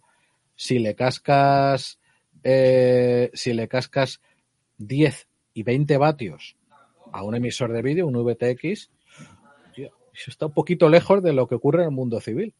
Y eso los equipos no están preparados, son muy chiquititos. No por nada las emisoras digitales de vídeo están encapsuladas dentro de una armadura de aluminio para disipar calor. Pero claro, lo que está haciendo esa gente es tener por todas partes, o al menos por las suficientes, cacharritos volando que están emitiendo con semejantes potencias que nuestros inhibidores no podrían con algunos de ellos. Hmm. Entonces, ¿qué se hace? No, no, y es una pregunta muy importante, porque si tú te pones a inhibir por fuerza bruta, dices, ah, vale, este señor está emitiendo a tanta distancia con tantos vatios, vale, pues yo emito más. Entonces, tú misma esas frecuencias te las estás negando. Tú ya no puedes emitir en 2,4, no puedes recibir en 2,4 o en 5,8 o en 1,2 o tal. Y ahí es cuando tenemos un problema que no está previsto.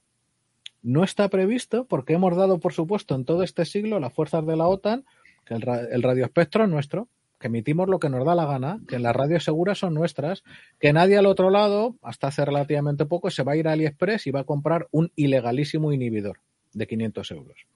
¿Y entonces qué pasa cuando se empieza a usar? ¿Qué pasa con nuestra gente cuya una de sus ventajas principales era la comunicación? No sé. Bueno, yo debo decir que debo marchar Ya, ya, lo hemos hablado antes, mm. que demasiada paliza llevas encima. Bueno, bueno, es un placer siempre, pero bueno, ya de cenar y todo esto y estos pequeños espacios que tengo para descansar un poco son importantes. Absolutamente. Te Oye, te agradecemos muchísimo que hayas podido dedicarnos este tiempo, que sabemos que es muy caro, que, es, que, que lo tienes muy complicado y oye, queríamos volverte a tener, pero... Vosotros seguid, mucho haciendo comunidad y no sé, ayudemos a que la gente le dé un poco de importancia a todos estos temas de, la defensa en España, todo el tema del lobby marroquí, todo este tipo de cosas. Y... Temazo, por cierto. Sí. Temazo, temazo. y ya está. Y, gracias por estar ahí. no, gracias hombre. Yago, por haber venido.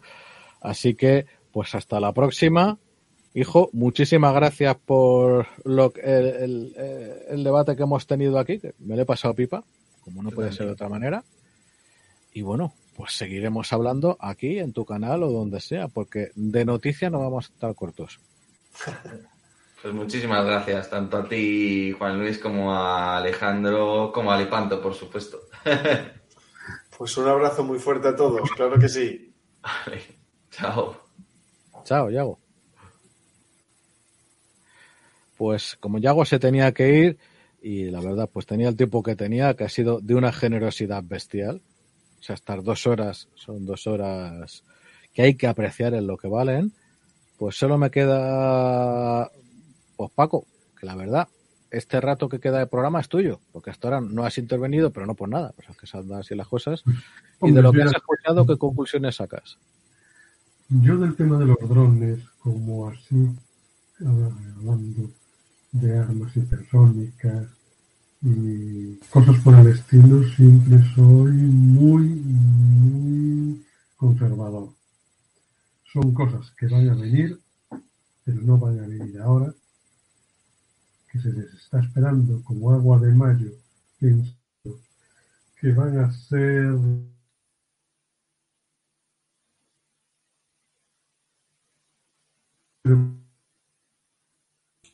Yo no le escucho. No te escuchamos, Paco. Pues lo que ya he dicho en muchas ocasiones, ¿no? De que sí veo progresión en el aire, pero me cuesta mucho más encontrar progresión en tierra. Totalmente. Así es. ¿Por qué? En tierra, por los obstáculos que hay que hacen viable que determinado tipo de aparatos puedan moverse en, en, cuanto aparezca la primera dificultad en el camino. Y con respecto al mar, porque ya lo he explicado aquí en otras ocasiones, por la dureza del medio. Si ya una embarcación tripulada cuesta auténticamente una barbaridad en condiciones de mar y de viento difíciles, llevar una embarcación pues muchísimo más para una que no va a tener ni la potencia ni los medios humanos, valga la expresión, para contrarrestar estos golpes, golpes del mar, golpes del viento, corrientes, bandazos, etcétera, etcétera, etcétera. Con respecto a lo de tierra, que se ha vuelto a hablar del tema, sí entiendo que en un futuro relativamente cercano se pueda llegar a lo de bandadas e incluso a lo de enjambres, mm, no sé hasta qué punto será factible y si habrá medios para recibir toda la información que nos puedan facilitar y analizarla en un tiempo lo suficientemente rápido para que una persona pueda tomar decisiones. Sí veo, pues, todo tipo de aparatos que ya hemos planteado en otras ocasiones, de cierta envergadura, de tamaños de uno y pico de alto, uno de ancho, o sea, unas cajas de zapatos con cuatro o seis ruedas que van a ayudar a la tropa cuando estén en pie a tierra para el traslado de heridos, munición, observación o apoyo de fuego y que de ahí hacia arriba pues ya no le veo camino por lo mismo que estamos comentando hace un momento y es de que sería un precio no asumible por el coste de reposición de ese tipo de aparatos perderían toda la lo que tienen a su favor al tener tamaños mm, medidos. Y a partir de ciertas dimensiones y pesos el sistema no va a tener posibilidad de ser movido con cierta facilidad ni en su transporte ni en su operatividad. Y esto es mi resumen particular sobre el tema. ¿Qué nos ha enseñado creo que hoy se hacen o se cumplen los 300 días de conflicto, ¿no? No sé si estáis o lleváis la cuenta o estáis al día, porque hace un, día o dos se hablaba de los 299 días. Hoy a 300 Los 10 los diez meses. Pues nos encontramos con que no una sorpresa, porque ya habíamos visto antecedentes en los conflictos de Líbano, en los conflictos de Siria, pero sí una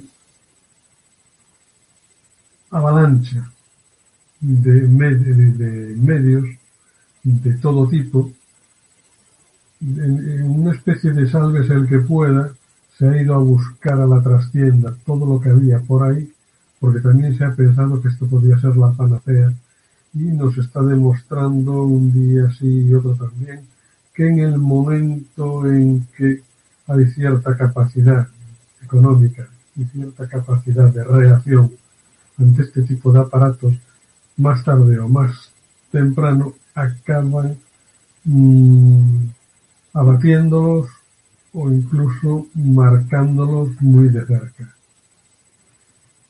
¿Qué ha tenido este conflicto hasta la fecha? Pues que ha permitido probar de todo.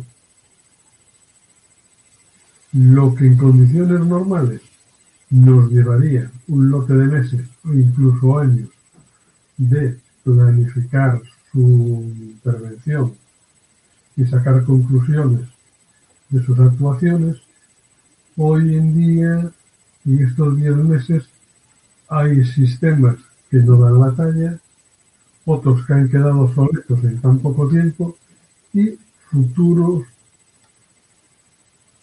materiales que podrán mantenerse en el tiempo e incluso mejorar, mejorar los resultados que han ofrecido hasta la fecha.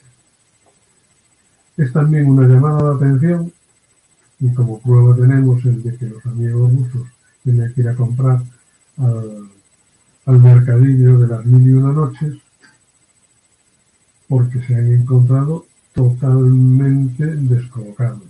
Llama poderosamente la atención que una gente como la ucraniana haya puesto en servicio antiguos drones de observación de origen ruso, obsoletos y achatarrados desde tiempos inmemoriales y que se los hayan metido en su propia casa los rusos a distancias más que considerables del frente de combate.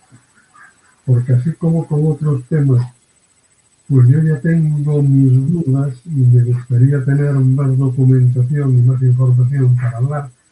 Podríamos destacar entre ellos los ataques a Sebastopol por los drones eh, navales. Pues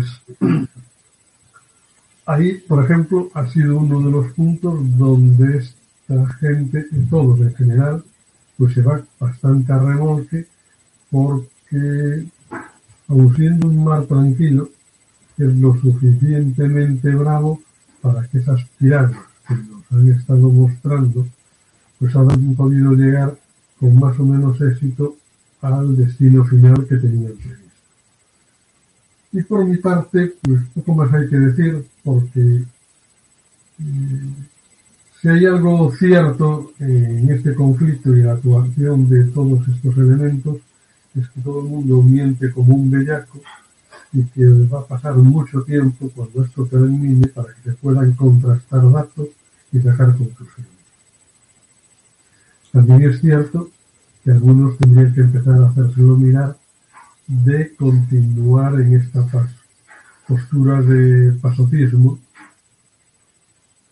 Y de no tener en cuenta de que esto, si no va a ser la panacea, sí que va a tener un porcentaje de carga de trabajo en conflictos futuros y de que tienes que estar preparado porque no vas a estar en condiciones ni de usarlo ni de defenderte si no lo tienes previsto desde tiempo antes. Tal cual, es que al final es una nueva arma que ha surgido, que no significa efectivamente que sea el arma definitiva ni la panacea, pero es una nueva arma que se ha mostrado eficiente y que, como bien dices, como, como pasemos de ella, de desarrollar, de fabricar y de adquirir, mm, y, también sistemas, desarrollar sistemas contra esta nueva amenaza, nueva entre comillas, vamos a tener un problema grave como ha quedado demostrado. Así que este tema de drones asequibles eh, para usos militares, desde luego, tiene que estar ahí. Eh, por despedir ya, si queréis, y ya que un oyente lo ha preguntado, que dice, eh, ¿cuál es vuestro canal? Recordad, bueno, los canales de, de Yago Rodríguez son eh, que los podéis encontrar muy fácilmente en, YouTube y en, Google en general. El canal, los canales de Yago son Cosas Militares, por un lado, y por otro lado, The Political Room, que es el que estaba poniendo en su descripción. Y eh, el nuestro es este, por tierra, mar y aire, PTMYA, en YouTube, en iVoox, también estamos en Spotify y en otros sitios. Y el foro es www.portierramariaire.com, todo seguido y tal y como suena, no tiene pérdida. Así que por, mi parte, desde luego, agradeceros a todos los que habéis estado ahí en directo y a los que vais a estar en diferido en los distintos medios y decir nada más que un abrazo muy fuerte e importante, que se nos olvidó decirlo al principio, eh, feliz Navidad, feliz Nochebuena y feliz Navidad, dado que ya el siguiente episodio, como pronto, será la, próxima semana y ya habrán pasado estas fechas. Así es. Pues efectivamente, feliz Navidad, que ahora está de moda, ni siquiera no se puede pronunciar la Navidad, si no es broma, ni poner adornos navideños. Nuestra cultura es la que es, se crea lo que se crea y nuestras referencias culturales son las que son. Y caramba, para una celebración inocua, bonita, donde se desea felicidad a tus semejantes, donde ves a la familia y se abraza a tus familiares y se echa de menos a los que faltan, pues hijo, en fin, que feliz Navidad, que es lo único adecuado y agradable que se puede decir. Gracias a todos por estar ahí, a todos los a todos los oyentes que os habéis pasado, yo creo que algunos de vosotros nuevos, porque la verdad ha sido unos números muy de récord, cercanos a los mil a la vez. Y sí, sí, una cosa tremenda. Y nos vemos la semana que viene en fecha aún por determinar. Todavía no sabemos si un programa brutal sobre la patrulla marítima o qué. Con Edu Iván, con el JIJL, ojalá, y si no en enero, pero ya caerá. Exactamente, y si no, pues nos quedan muchos programas por traer. Así que Dios mediante, nos vemos a la semana que viene. Un abrazo a todos, compañeros. Paco, Alex, feliz Navidad en compañía de vuestros seres queridos. Gracias. Feliz Navidad, abrazo a todos. Un abrazo. Hasta luego.